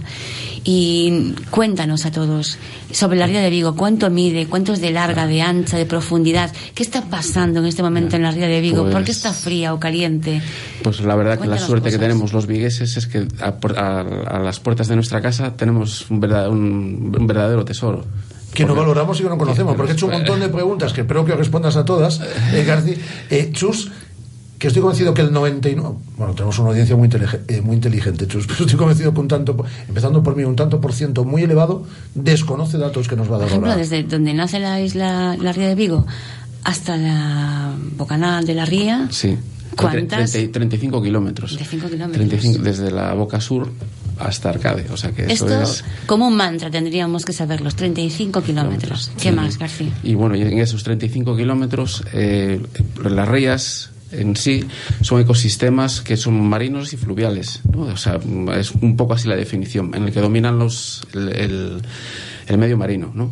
Por eso se diferencia de lo que es un estuario. Un estuario es una zona en la que es una desembocadura de un río y domina, digamos, el agua. De, el que modela es el agua dulce, ¿no? Pero en este caso no es ría, es una acepción de que es específica de eso es una formación un ecosistema que es propio o sea ría y, en Galicia las rías baixas bueno, eh, sobre todo las baixas es la definición de ría como como pudieses poner en Wikipedia digamos ya ya perfecto. Y entonces en esos 35 kilómetros eh, la, la flora y la fauna varía muchísimo porque eh, no es lo mismo el mar que pega en las CIES o en la costa de Bayona, en la costa de la Vela, que, en el interior, de Rande para adentro. Y, también la las masas de agua son distintas. Entonces, hay fauna y flora adaptada a cada zona de esa, a, cada tramo de la ría, digamos.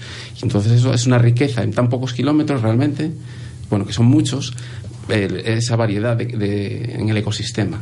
Y eso es un valor muy, muy grande. Con esto de las medidas yo acabaría, ¿no? Porque, para que nos quede todos claros, nuestra ría de Vigo mide 35 kilómetros de largo, ¿vale? ¿Cuál es el punto más estrecho? Entiendo que Rande. Claro, el ¿Cuánto? de Rande. Pues sobre 600 metros. 600, metros. pero muy profundo, ¿eh? O sea, ahí es muy, treinta y tantos metros de pues profundidad. Treinta y tantos metros. Porque hace una especie de embudo, lo que es la ensenada de San Simón, para la entrada al flujo y reflujo de mareas toda esa masa de agua. ¿Es el punto más profundo de la ría? No, es, es, es, hacia afuera, hay 60 metros, pero es curioso que lo que es la ensenada de San Simón la ronda sobre los 10 metros como mucho, y de repente en el estrecho de Rande, el efecto de embudo que hace pues es... Eh, Como para encontrar los galeones, claro. Entonces tenemos que 10 en San Simón, 30 en Estrecho de Rande, y ya en la salida, en la Bocana, entiendo que 60 cerca de las tías, Sí, luego, por ejemplo, para dar un así entre Moaña, eh, digo, entre Cangas y Bouzas, cuarenta y tantos metros en el medio, o sea, una cosa así. Cuarenta y tantos metros en medio. Es agüita, ¿eh? Sí. De hecho, es, pues es, es lo que valora, hace valorar a la ría de Vigo como un puerto importante, claro, que haya esos calados. ¿no?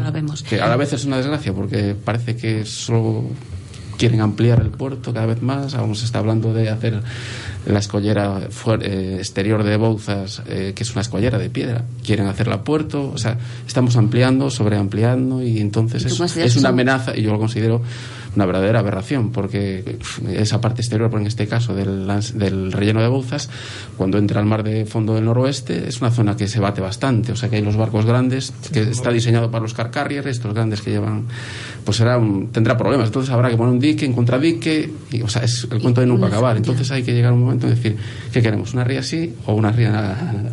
Asentía aquí Antonio, le estaba dando toda, toda la razón, ¿no, Antonio? Eh, sí, mm, evidentemente los barcos necesitan una estabilidad para carga y descarga. A mí lo que acaba de decir García me recordaba el puerto exterior de Coruña. Eh, nos hablaba antes García de la distancia más corta, ¿no? Que es en, en y la más larga en la ría. Es entre lo que es Cabo Silleiro y Cabo Ome la parte más, más ¿De cuánto estamos hablando? La, la, pues la verdad que ahí me pilláis. Pero, ¿Pero sobre cuánto? Seguro sobre 15 kilómetros. 15 kilómetros. Claro, sí, se ve que es una... Sí, sí, o sea, perfectamente. ¿eh? además es... y, pasamos de, y pasamos a más de 600 dentro de la misma ría, 35 ¿eh? kilómetros y pasamos de 600 metros a 15 kilómetros. Bueno, y, decir que la ría es tal como la conocemos ahora desde hace 6.000 años, ¿no? Hace 18.000 años hubo una, el último cambio climático importante en el que el deshielo de las masas de hielo de los cascos, casquetes polares y, ¿cómo se llaman? Joder, las los glaciares los glaciares eh, pues eh, eh, se fundieron y entonces esa, la línea de costa estaba a 10 kilómetros 120 metros más abajo que es lo que está ahora a 10 kilómetros de la costa. Y cuando acabó el proceso de fundición de esas masas de hielo pues quedó a lo que es ahora hace 6.000 años. O sea que antes era la Ría de Vigo era un valle fluvial. Era un valle fluvial. Claro. Eh, de temperaturas, Gafi, háblanos de temperaturas. Pues, que la, el agua oscila. Claro, varía muchísimo a lo largo del año, porque las Rías Baixas, bueno, todo el frontal de la península ibérica está dentro de un ecosistema de afloramiento, que quiere decir que, es, que hay a lo largo del año, sobre todo primavera, verano, hay un proceso de que surge, o sea, suben hacia la superficie eh, masas de agua fría, que es el agua central noratlántica, es agua que se produjo en el Ártico y el Antártico desde hace miles de años y que viene por el medio del Atlántico y va ascendiendo por, la, por el talud continental por efecto de la rotación de la Tierra y sobre todo en primavera-verano lo ha ayudado por los vientos del norte, que digamos que es, los vientos del norte fuerzan a empujar el agua superficial hacia el sur, sopla cuando hay la nortada, esa, esa masa de agua superficial se desplaza hacia el sur y por el fondo la sustituye en masa de, esa masa de agua rica en nutrientes, que es el agua central noratlántica, que es muy fría, muy rica en nutrientes y que es la que hace que tengamos el marisco, el marisco tenemos. eso, porque eso es abono para que, para que todo el fitoplancton y todo lo, que es la entrada de materia y energía en el ecosistema es el primer paso, digamos, es estás abonando como un campo, pues tú tienes un, terreno y estás echando abono y enseguida crecerán las plantas. Pues eso es... Pero dentro de esa oscilación, Garci, eh, ¿En qué temperatura nos movemos? Hoy un pues mes como este, noviembre, por ejemplo. Pues, eh, bueno, ahora está a 16 grados. Está 16 grados. Sí, pero eh, en verano, en, en CIES, en la playa, en la piedra del Borrón, que hemos tenido registradores allí en la plena playa de Rodas, que es una piedra que, pues hemos registrado 12 grados en agosto. ¿eh? En agosto. Julio, agosto, sí, sí. 12 grados a, un par de metros. Ah, yo tengo la sensación de que en sí siempre está un poquito más fría, ¿o no? Sí, es, un poquito, es un poquito, más oceánica, ¿no? Mm. Y entonces eso, que ahí el agua de afloramiento pues eh, surge ahí, ahí asciende, ¿no? Pues las CIES tiene ese talud y asciende por ahí. puede bajar dos grados por ahí? Sí, sí, o sea, y, más. O sea, hay a veces que con, con respecto al, interior de la ría, desde la rande para adentro en verano, que el agua se le cuesta salir de allí, de la ensenada, el agua llega a veintitantos grados y fuera puede estar pues a 12 grados. ¿eh? Y mm, en, cuestión de, peces, de animales, eh, ¿qué, nos cuentas? ¿Qué, pues, tenemos?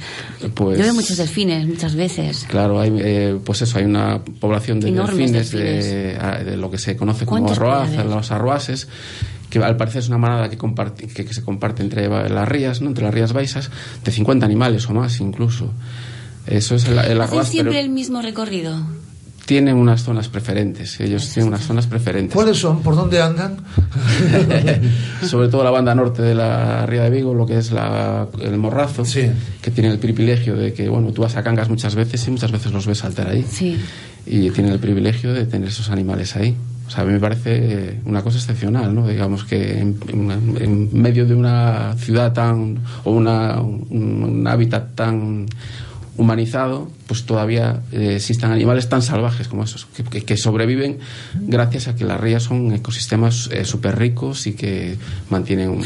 o sea, el mismo grupo, perdona, García, es de 50 individuos. Sí, sí, o, más, ¿eh? O, sea, o tenemos varias familias, por así decirlo. ¿Cómo se organizan? Sí, tienen, son varios grupos, hay incluso algunos que son más costeros y otros son más oceánicos. De vez en cuando entran esas bandadas oceánicas, pero la Roaz es, es muy, muy costero. Pero bueno, luego hay otras especies. Está lo que es la toniña, que es la, la marsopa, que es un delfín más pequeñito, más tímido, que está en peligro de extinción y luego el delfín común, que es un poquito más oceánico. O sea, detrás de CIES a veces se meten en las rías, que es el delfín que tiene por el costado como una X con colores, así como amarillo por un costado, así unos colores tostados.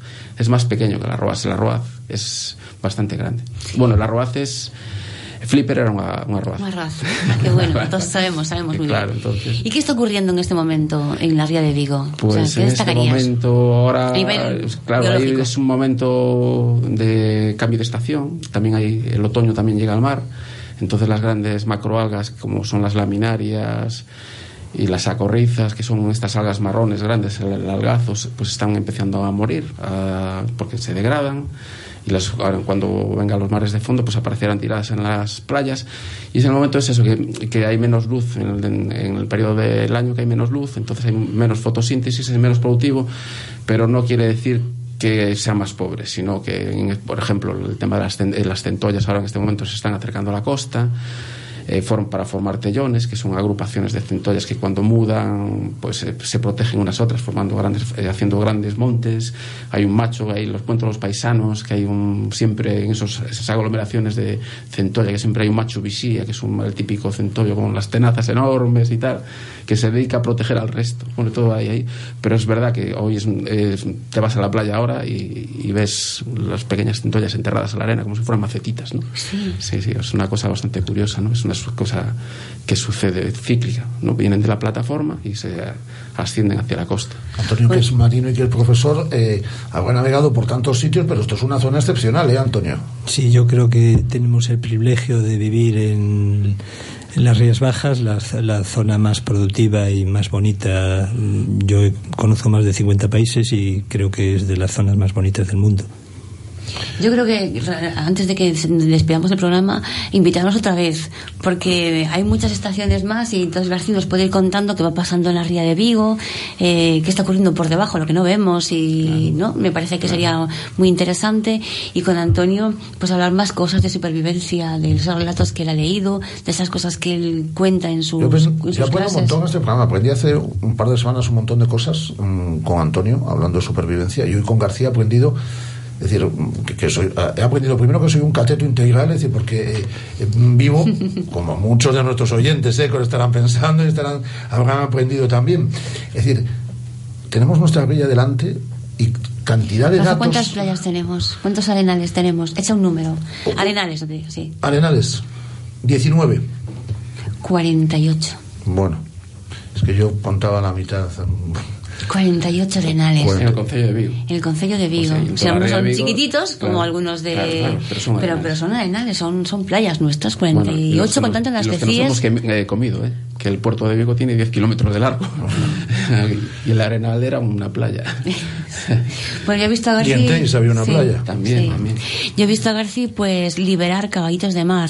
Algún día nos contarás ese proyecto tuyo de los caballitos de mar, y así como hoy habla, eh, nos has contado sobre los delfines, otro día nos tienes que contar sobre los caballitos de mar que hay en la ría de Vigo, mm, Rafa. Avanza algo ahí en cinco pues, segundos. Eh, hay dos especies de caballito de mar, y que eso es una cosa importante. Hasta ahora se pensaba que en Galicia solo había una, y hay dos especies, el, el caballito de mar común y el reambulosus, pero eso es es muy importante. El que de hecho, otro sitio en Galicia donde se sepa es en Bueu, pero que haya otras dos especies. Pero eh... No me digas, es maravilloso. Hay que invitar más, eh, a, más programas, a Garci de mar, y Antonio. Eh, personajes fantásticos, o sea, es que tienen que volver. Sí, sí, sí, sí, sí, sí. Pues... Carci, muchísimas gracias. Antonio, muchísimas gracias por acompañarnos tú también estas dos últimas semanas. Y, Chus, dentro de dos semanas volvemos. Encantada, ya sabes que me encanta estar aquí. Sobre huellas de gigantes. Dentro de dos semanas volvemos con aventuras, eh, con expediciones en esta sintonía de Radio Marca Vigo. Qué gustazo este tiempo con eh, Chus en Lago sobre huellas de gigantes y con sus invitados cada dos martes en esta sintonía de Radio Marca Vigo. Y vamos a aprovechar en el día de hoy para toda la gente que practica, montañismo, para toda la gente que le gustan las expediciones, para toda la gente que le gusta la aventura, qué mejor aventura que enrolarte al momento Bizoja, al momento Marqués de Bizoja, al momento del vino blanco gallego, el vino más afamado de la familia Peláez, de sabor fino y equilibrado, recuerda manzana, a pera, a notas a limonadas. Es el momento bizoja y hoy levanto la copa y brindo pues por Chuslago y por sus dos invitados en el día de hoy. Y también por Eduardo Royán y con esa joyita que nos ha traído de libro en el día de hoy. Y por todos vosotros y por Gonzo, que se nos va a Mozambique a preparar un reportaje. Y por Guada, que ya está de vuelta aquí en el estudio y que aún no me ha dicho el once del Celta, pero seguro que de aquí a las 3 de la tarde me lo va a decir. Levanto la copa, brindamos por ese momento, el momento más deseado cada día. El momento Marqués de Bizoja. Descubre la selección de productos de bodegas Marqués de Bizoja en marquesdebizoja.com. Y si estás interesado en la cultura del vino y en conocer la historia de bodegas Marqués de Bizoja, reserva tu visita a nuestra bodega en enoturismo@marquesdebizoja.com. Bodegas Marqués de Bizoja, desde 1968 acompañando los buenos momentos. Radio Marca 15 años haciendo afición. ¿Ya has pensado en cuál será el próximo? ¿Qué belleza adornará tu plaza? ¿Un Audi? ¿Un Mercedes? ¿Un BMW? Ven, elige. Prueba 1, prueba 2, siéntelos. Los coches son pasión y en Autos Rosas haremos que tu pasión se nos contagie. En la Avenida de Madrid, después del seminario, en Vigo. Autos Rosas, 33 años de pasión nos avalan sponsor oficial del Real Club Celta de Vigo. Pizarras, tu nueva tapería en la zona de la Florida, donde encontrarás una mezcla de la mejor cocina tradicional y la cocina moderna. Abierto todos los días excepto lunes. Disfruta de nuestro económico menú del día de martes a viernes. Pizarras, calle Florida 127, Interior. Llámanos al 986 95 45 49. ¿Te gustan las carreras de obstáculos? ¿Quieres conocer tus límites? ¿Buscas sensaciones fuertes? Ya en Vigo la primera pista permanente de obstáculos de Galicia. Diesen.com Bodegas Villanueva. En 1961 comenzamos una tradición vinícola que se ha conservado y perfeccionado hasta hoy. Denominaciones de origen Rías Baixas y Ribeiro. Desde Bodegas Villanueva os presentamos nuestro Ribeiro de autor Carlos Villanueva, de vendimia seleccionada de variedades autóctonas, sabroso, fresco y estructurado. Visita nuestra tienda online en bodegasvillanueva.com. Este es un mensaje para los autónomos de este país. Sabemos que vuestro esfuerzo puede mover montañas pero necesitáis espacio donde meterlas. Llévate la Nissan NV200 con la mayor capacidad de carga de la categoría al mejor precio. Gama de vehículos comerciales Nissan. Reforzamos tu esfuerzo. Nissan Innovation that excites. Rofer Vigo, carretera de Madrid 210 en Vigo, Pontevedra. Culpable. ¿Quiere decir sus últimas palabras? Sí, quiero que siempre, absolutamente siempre me recuerden como ese Volvo V40 con mantenimiento durante cuatro años por 21.307 euros. Silencio en la sala. Cuando aprovechas una oportunidad así, necesitas contarla. Llévate uno antes de fin de año financiando con Banco CTLM. Condiciones en volvocars.es. Visítanos en Autesa, carretera Camposancos 95 Vigo. Según las últimas estadísticas, el 80% de la población sufre o ha sufrido dolor de espalda y más de un 25% padece y sufre de hombro doloroso. Seguro que no han venido a nuestra clínica. Clínica de Fisioterapia y Osteopatía Sanare, la mejor receta para los dolores de espalda y hombro. Clínica de Fisioterapia y Osteopatía Sanare. Visítanos en María Verdiales 37 o llama al teléfono 886 11 53 61. Radio Marca, la radio que hace afición.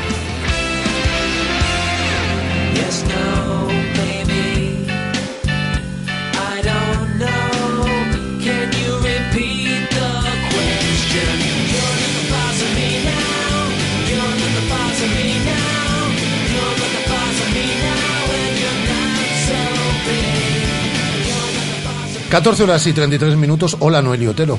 Hola, ¿qué tal amigos? Muy bien, por cierto, Nori Otero que nos va a acompañar el viernes eh, de la semana que viene, Guada, que va a venir con nosotros a la cena de la radio, al igual que Eduardo Arroyán, que acaba de dejar hace un instante este estudio, al igual que Gonzo, que lo tenemos eh, camino de Mozambique, preparando un reportaje para, para el intermedio de la sexta, todos esos nos van a acompañar, mira, pedazo de cena, ¿eh, Guada? Hombre, no podían faltar ninguno. No podía faltar ninguno de ellos. ¿Qué tal, Noé, todo bien?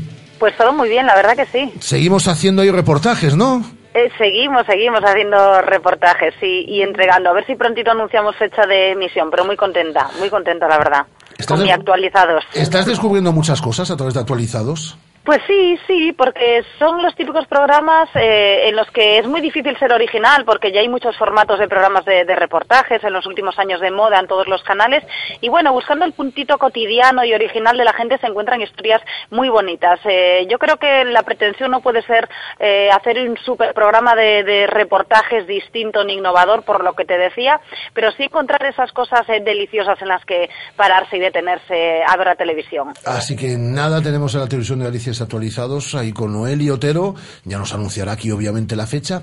¿Y dónde queremos poner el foco esta semana? ¿Qué pues te ha llamado a ti especialmente la atención? A ver, ¿habéis comprado mucho en el Black Friday o en el eh, Cyber Monday de, de ayer o no? Pues te voy a decir una cosa. No, participé Nada. en la gran recogida del Banco de Alimentos bien. de, del viernes y del sábado y participaré, también lo digo, en la que mañana presentaremos aquí, que será la recogida de alimentos de Radio Marca Vigo con el Banco de Alimentos, por supuesto, de nuestra ciudad, que la haremos desde el próximo jueves y hasta el día 21.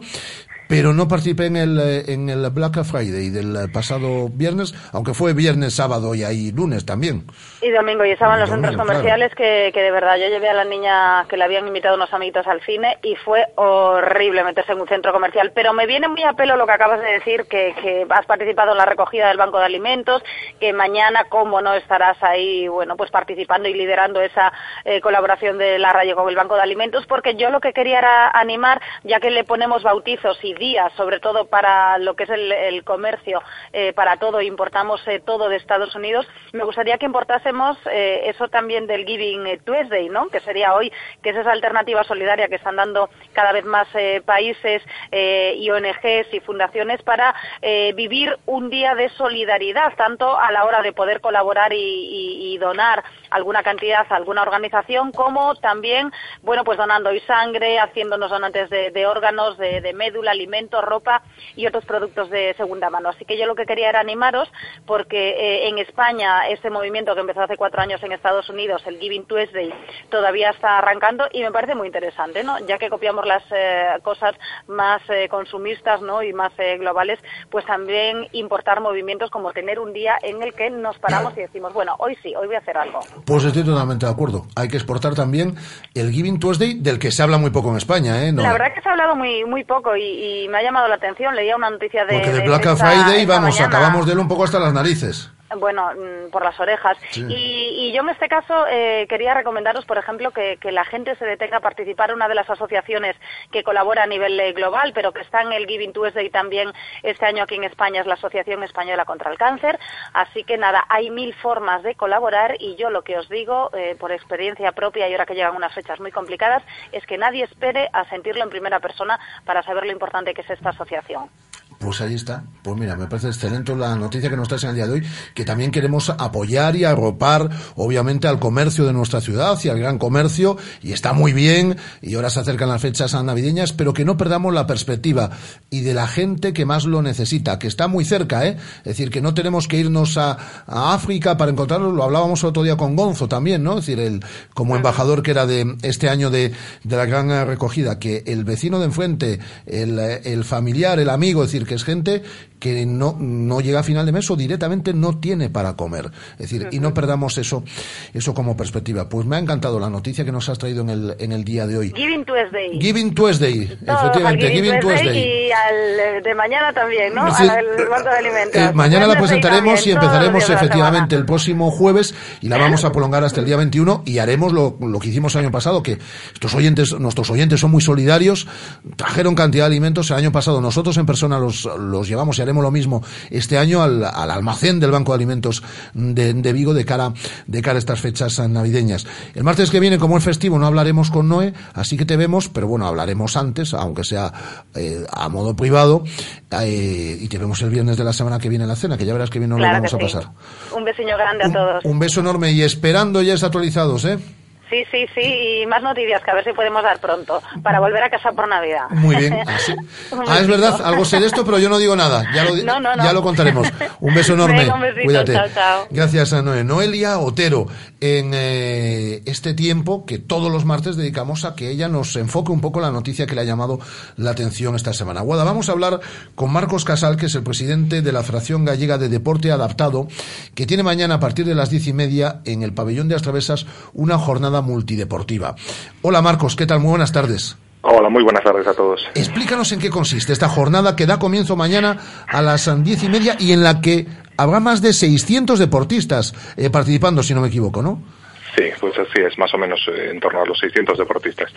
La jornada consiste un poco en, enseñar eh, a la gente que venga eh, las actividades que se realizan desde nuestra federación. Es evidente que no podemos cubrir con todas las los deportes que practicamos, llámese natación, llámese atletismo, pero sí enseñar muchos otros que se están practicando, que están consolidados desde hace tiempo en la federación y algún otro que estamos probando, experimentando y que están teniendo muy buena aceptación, como puede ser el remorgómetro Ah, ah, háblame, sí, sí, eh, porque lo estaba viendo aquí, bueno, estaba viendo el baloncesto, boccia, badminton, hockey adaptado, fútbol sala, tenis de mesa, ciclismo adaptado, petanca, escalada, fútbol, pero hablas del remoergómetro, que me gustaría que, estoy seguro que muchos, muchísimos de nuestros oyentes no saben lo que es. Sí, bien, el remorgómetro es un, eh, pues es un aparato eh, más o menos el estilo de los que se pueden encontrar en un gimnasio, eh, que tiene un medidor en el cual tú pues remas en un tiempo determinado, en una distancia determinada. Ayer precisamente hablábamos aquí en este programa del remo ergómetro porque se batía el, el récord del mundo. Aquí un, remero de Aguarda con su compañero, con André Carballo, desde el Club de Remo Dominio de Tui, batieron el récord del mundo de 100 kilómetros de ergómetro mm. desde, desde aquí. Y Marcos, yo quiero que nos cuentes también, hablabas de, la participación, de que van a estar presentes 600 deportistas. Eh, cuéntanos un poquito de la organización. ¿Van a ir niños de los coles? Eh, ¿Vamos a tener alguno de los, bueno, de los deportistas paralímpicos que vienen de cosechar éxitos en Río de Janeiro, que por suerte aquí tenemos a muchos representándonos? ¿Cómo, cómo, cómo va a estar en cuanto a participación? Te cuento, en principio eh, lo que es la, jornada eh, está abierta a todos los deportistas de, nuestra federación. Nosotros manejamos eh, cuatro discapacidades distintas, parálisis cerebral, sordos, intelectuales y físicos, y están invitados a participar cualquiera de ellos.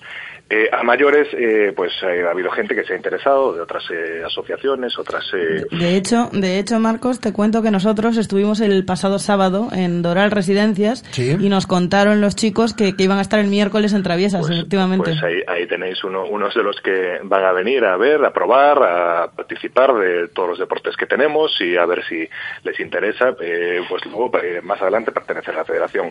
Hablabas de, de deportistas paralímpicos, nosotros dentro de nuestra federación eh, tenemos unos cuantos deportistas paralímpicos. Eh, el más representativo, por decirlo de alguna manera, yo creo que es eh, Chano, que muy probablemente, muy probablemente se acerque. No sé, tenía una mañana complicada, esperemos que, que podamos verlo por allí. y luego, pues bueno, ahí está abierto al, al, Celta, al baloncesto femenino, eh, viene, en representación de clubes eh, como el Instituto Nadal de Baloncesto. Eh, bueno, intentamos un poco, hemos invitado un poco a, lo que son los clubes más representativos de la ciudad. Hablábamos de, bueno, de como el deportista paralímpico más representativo, Chano, pero bueno, tenemos a Agustín Alejos, tenemos a Martín de la Puente, tenemos a un montón aquí, aquí en nuestra zona. Como presidente de la federación, en este aspecto te pregunto también, ¿hay futuro? ¿Vamos a tener a, deportistas paralímpicos durante muchos años aquí en Vigo y en su área de influencia? Yo espero que sí, yo espero que sí. Eh, yo creo que hay deportistas que aún les queda mucho, que aún les queda mucho, eh, y poco a poco pues van apareciendo, van surgiendo eh, chavales que, bueno, que, pintan muy bien la cosa. Lo que pasa es que, bueno, hay que ser prudente y esperar el tiempo. Pues eh, que todo salga fenomenal mañana, toda la mañana, ¿eh? porque estáis desde las diez y media hasta la una y media, si no me equivoco, ¿no? Sí, así es. Y, por supuesto que quien quiera acercarse, quien quiera venir a conocernos, pues que... En el pabellón de las travesas, ahí estáis toda la mañana, con esos 600 um, pedazos deportistas y con la Federación Gallega de Deporte Adaptado organizando este evento que tendrá lugar, como decimos, durante toda la mañana de mañana miércoles. Marcos Casal, presidente de la Federación Gallega de Deporte Adaptado. Un abrazo muy fuerte y que todo salga fenomenal mañana. Otro abrazo, muchísimas gracias. Gracias a ti. Vamos a hablar de baloncesto. Guada, el Celta Zorca, que ha, vuelto ya de Cataluña, ¿no? Después de varios días, ayer jugaban partido adelantado, era la primera jornada de 2017, ¿no? Jugaban ante siglo XXI y victoria por 51 a 65, eh, dominando en, todos los cuartos, ¿eh? 20-22, 8-15, 9-10, 14-18. Cristina Cantero, entrenadora, ¿qué tal? Muy buenas tardes. Hola, buenas tardes. Bueno, eh, al final nos traemos el 50% del botín de la visita de la visita a Cataluña. ¿Lo das por lo das por bueno? Bueno, no me queda más remedio. bueno, ahora qué te voy a decir ya, claro. Podía ser peor. Pero bueno, la verdad que bien. estuvimos muy cerca el sábado y sí que me queda un, un regusto amargo ahí de, la derrota del sábado. Pero bueno, eh, ayer estuvimos bien y bueno, hay que ser positiva y poco a poco vamos todos creciendo. Segunda victoria, ¿no? Como visitantes. Sí, eso es. Segunda victoria en poquitas semanas y, bueno, sobre todo más sólidas atrás, sabiendo sufrir mucho más, que creo que el equipo antes era bastante débil. Y bueno, poco a poco haciéndonos más fuertes, que, que es un hándicap que teníamos y, bueno, eh, creo que eso nos hace más fuertes, más competitivas y que el equipo así va a encontrar su camino. A ver si, si es verdad y seguimos bien. Cristina, muy bien el, el equipo ayer en defensa. Sí, es el objetivo. A partir de ahí vamos a competir. Eh, eh, ha habido partidos muy malos atrás, de muchos despistes. Con todo eso seguimos siendo un pelín irregulares en el trabajo, porque nuestras cabezas no funcionan 40 minutos y, a partir de ahí pues eh, tenemos problemas. Cuando somos capaces de hacerlo más tiempo, pues más competitivas somos y más resultados positivos sacamos. Pero bueno, ayer bastante bien, el equipo en general, bastante bien. Bueno, el equipo se, se sitúa ya en una posición cómoda en la tabla, séptimo clasificado, y tras una victoria es una buena manera, la mejor si cabe, de afrontar un derby como el que tenemos este sábado ante Cortegada a partir de las seis y media de la tarde. Sí, hombre, positivamente nos da ese ánimo que necesitamos para competir. Obviamente ya vienen en mejor línea que nosotros. Eh, ellas son juegan con seis, siete jugadoras, no juegan mucho más, sobre todo seis, pero eh, las seis tienen un protagonismo y una calidad que las hace muy muy complicado. Pero bueno, vamos a estar ahí, vamos a pelear, vamos a tener nuestras opciones seguro y, bueno, a ver qué somos capaces. Yo siempre digo que vamos a depender un poco de nosotras mismas, de si somos capaces de hacer el trabajo que planteemos, eh, estaremos en partido y luego que sea un poco los, de, los pequeñísimos detalles lo que lo defina, que es un poco lo que pasó el sábado, que los pequeños detalles no nos favorecieron al final de partido. Si es eso, pues es baloncesto, es caro cruz, pero que no sea porque se lo regalamos, que es un poco el objetivo.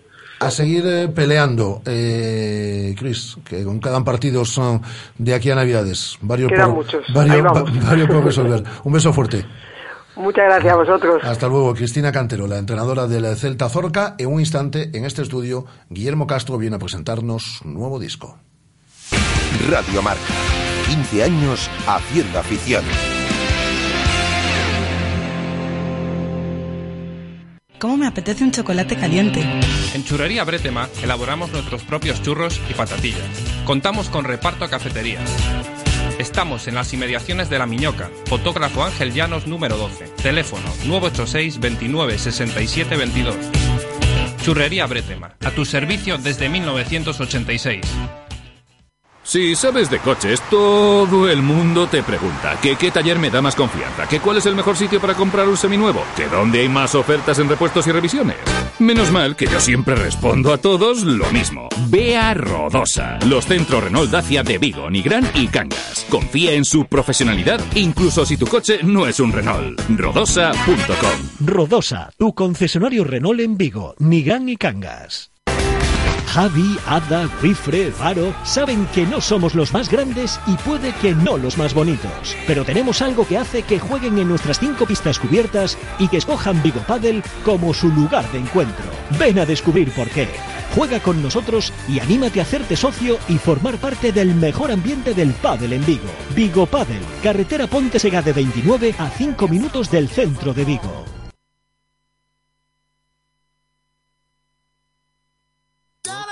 ¿Quién no ha soñado alguna vez con oír eso de... En tu casa o en la mía? Con MediaMark puedes soñar con eso y mucho más, porque puedes elegir entre recibir tu compra en tu casa o recogerla en nuestras tiendas en dos horas. MediaMark. ¿Soñar? No. Lo siguiente. Descubre la selección de productos de bodegas Marqués de Bizoja en marquesdebizoja.com. Anímate a compartir con nosotros tu experiencia con este vino blanco gallego y añade el hashtag almohadilla Momento Bizoja. Desde 1968 acompañamos los buenos momentos. Del 3 al 11 de diciembre, torneo solidario en favor de la Asociación Gallega de Fibrosis Quística. Inscripciones abiertas hasta el 29 de noviembre. Categorías primera, segunda y tercera masculina, femenina y mixto. Organiza Progede y Vigo Padre. Radio Marca, la radio que hace afición.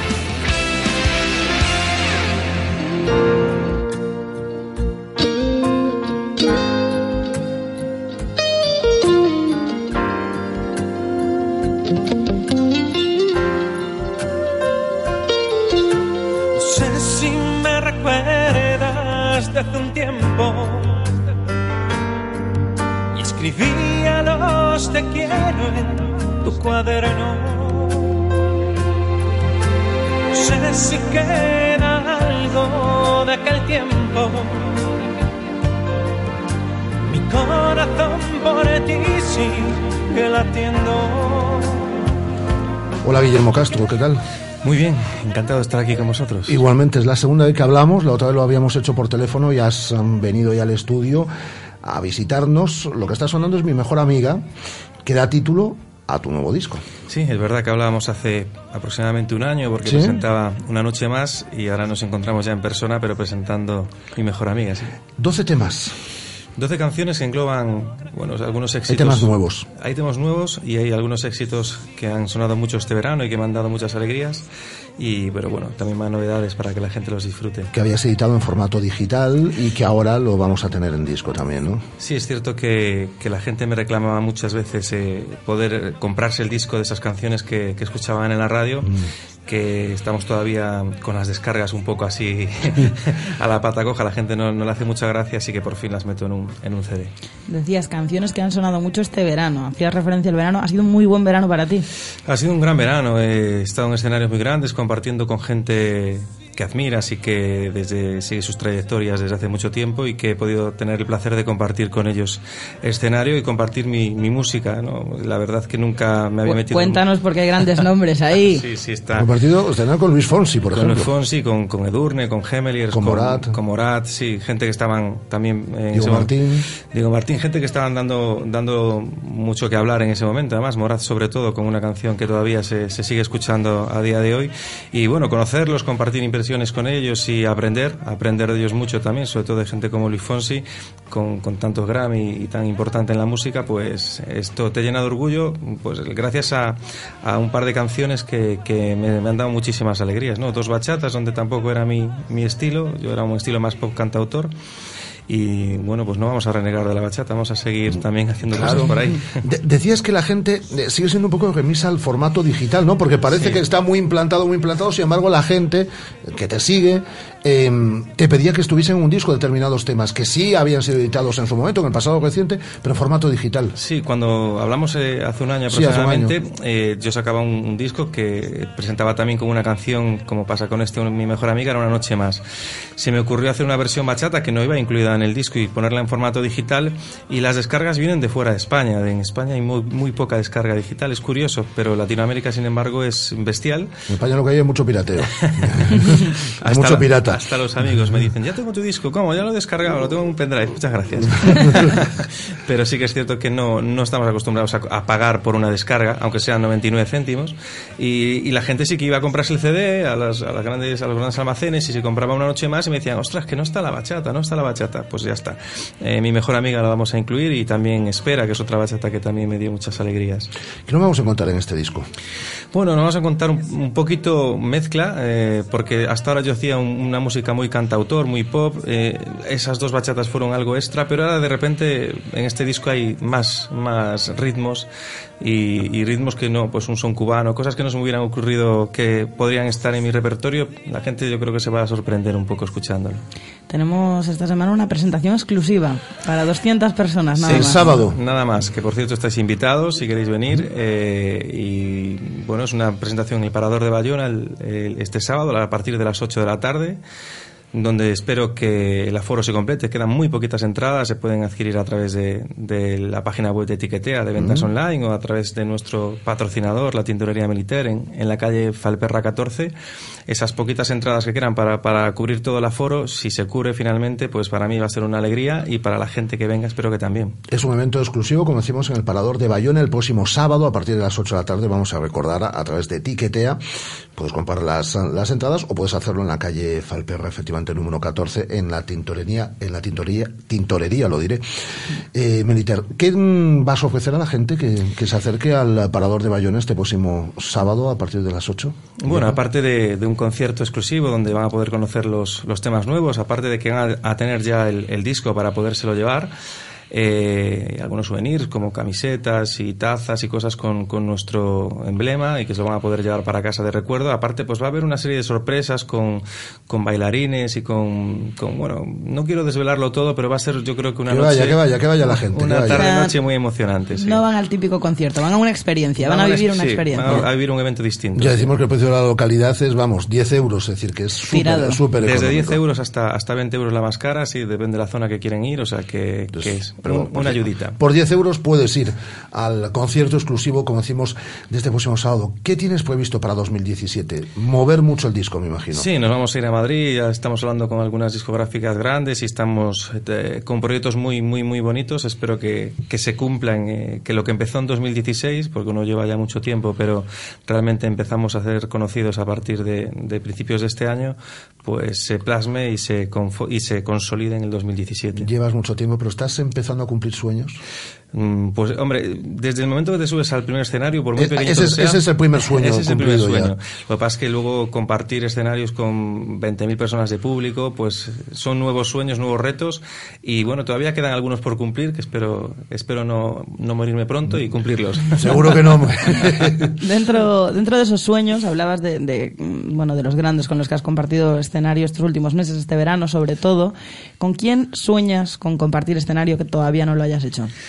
Ah, hay tantos que no te podría decir Pues uno. te dicen ahora, elige a uno que mañana das un No sé, concierto. bueno, mira, me quedé con el gusanillo de compartirlo con, con Luis Fossi, pero, pero personalmente, o sea, poder haber hecho una canción a dúo. Y bueno, es algo que quizás eh, espero en el futuro poder hacer, ¿no? Alguna persona que hace un estilo de música que, que encaja con lo que yo hago también.